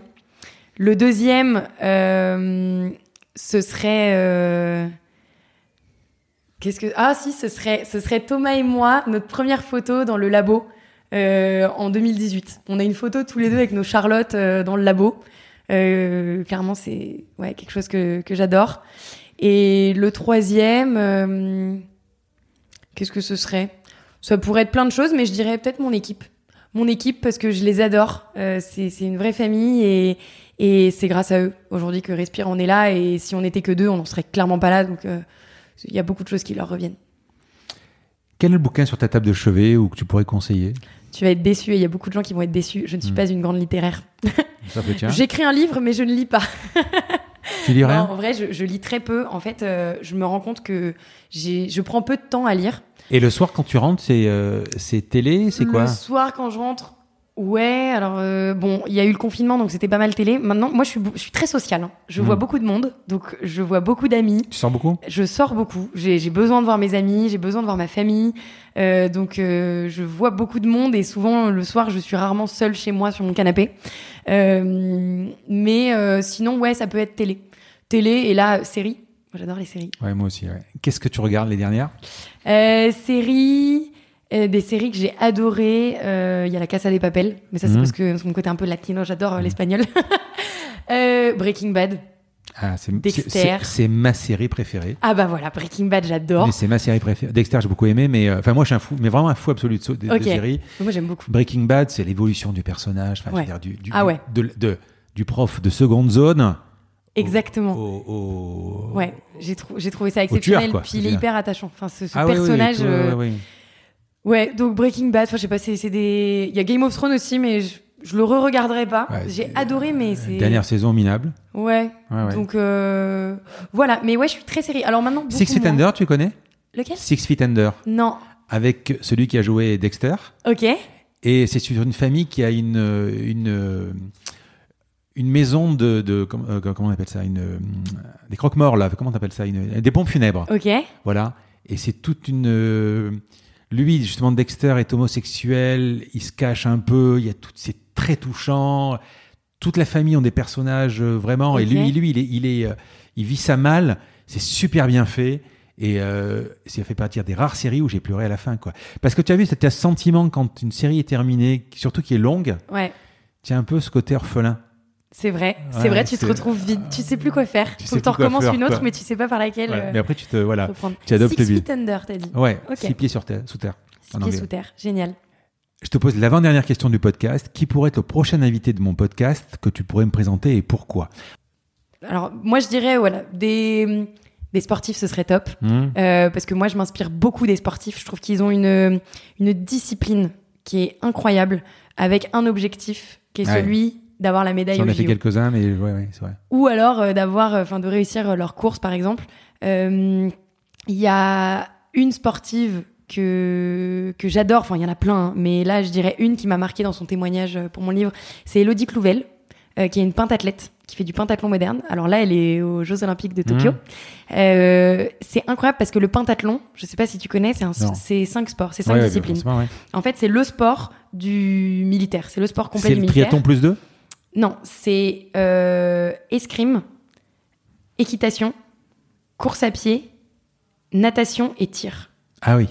Et, euh, et elle est incroyable. Et en fait, pour, euh, pour avoir une certaine harmonie entre ces cinq sports, son plus gros entraînement, c'est avec une chorégraphe où elle apprend à connaître chaque muscle de son corps, à contracter chaque muscle de son corps pour euh, maîtriser son énergie, tu vois, qu'elle va mettre dans chacune des disciplines.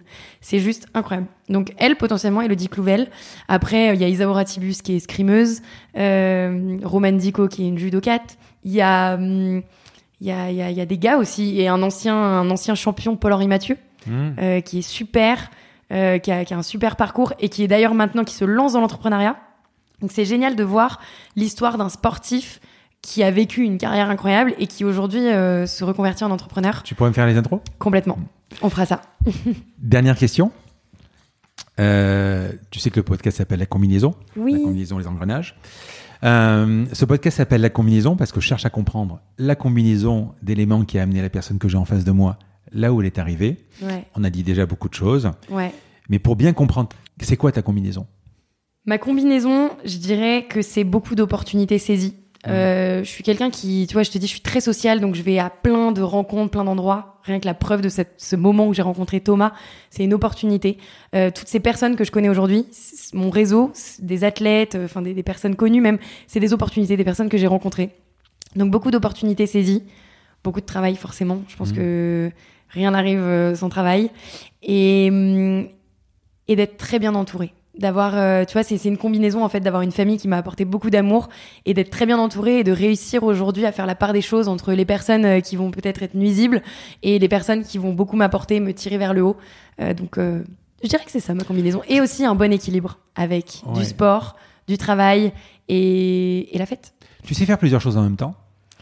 Hmm, Je te dis ça Mm. pourquoi? Pourquoi je te dis ça? Parce que moi, je considère aussi que quand tu es heureux, tu parles d'équilibre. Quand Ouais. tu es heureux, par exemple, euh, en famille, en amour, avec tes amis, etc., que tout va bien de ce côté et que le seul problème que tu peux avoir dans ta vie, parce que même si c'est beaucoup de satisfaction, le travail, l'entreprise, c'est des problèmes Ouais. tous les jours au quotidien, tu peux te mettre, tu peux te concentrer tout ton rayon sur, sur ça et donner une énergie folle.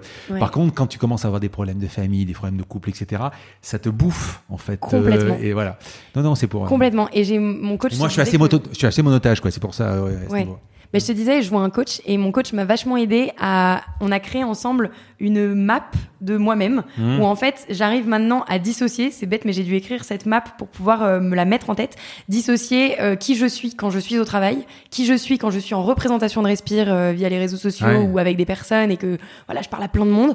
Qui je suis quand je suis avec mon copain, qui je suis quand je suis avec ma famille. Et donc réussir à me minder pour pas tout mélanger en même temps. Et clairement aujourd'hui ça ça m'a beaucoup aidé, tu vois, sur le fait de de me sentir bien quand je rentre chez moi alors que j'ai eu un énorme problème pendant la journée au boulot ou que j'ai eu un bad buzz ou un truc comme ça et de réussir à faire la part des choses en fait et à dissocier certaines choses.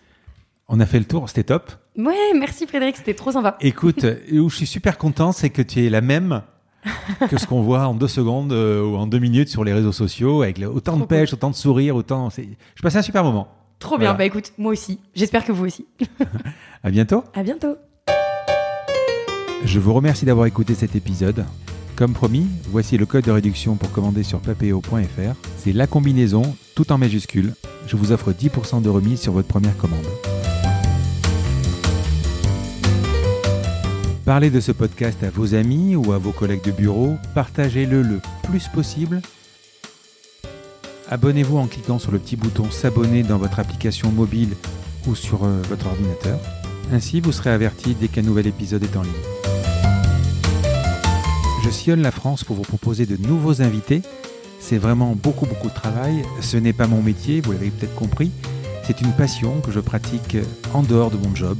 Si vous avez apprécié cet épisode, dites-le moi avec des étoiles, 5 de préférence sur Apple Podcast, anciennement iTunes, et d'y ajouter un gentil commentaire, ça me fera plaisir. Ça me permettra également de remonter dans les classements. Puis si vous n'êtes pas Apple, c'est pas grave, parlez-en autour de vous, partagez sur les réseaux sociaux, c'est prévu sur votre euh, application de podcast préférée. Enfin, vous pouvez vous abonner sur lacombinaison.fr pour être averti dès qu'un nouvel épisode est en ligne. Je suis Frédéric Azoulay, n'hésitez pas à me faire remonter vos remarques, vos questions, mais aussi des invités que vous aimeriez entendre. Je vous dis à bientôt.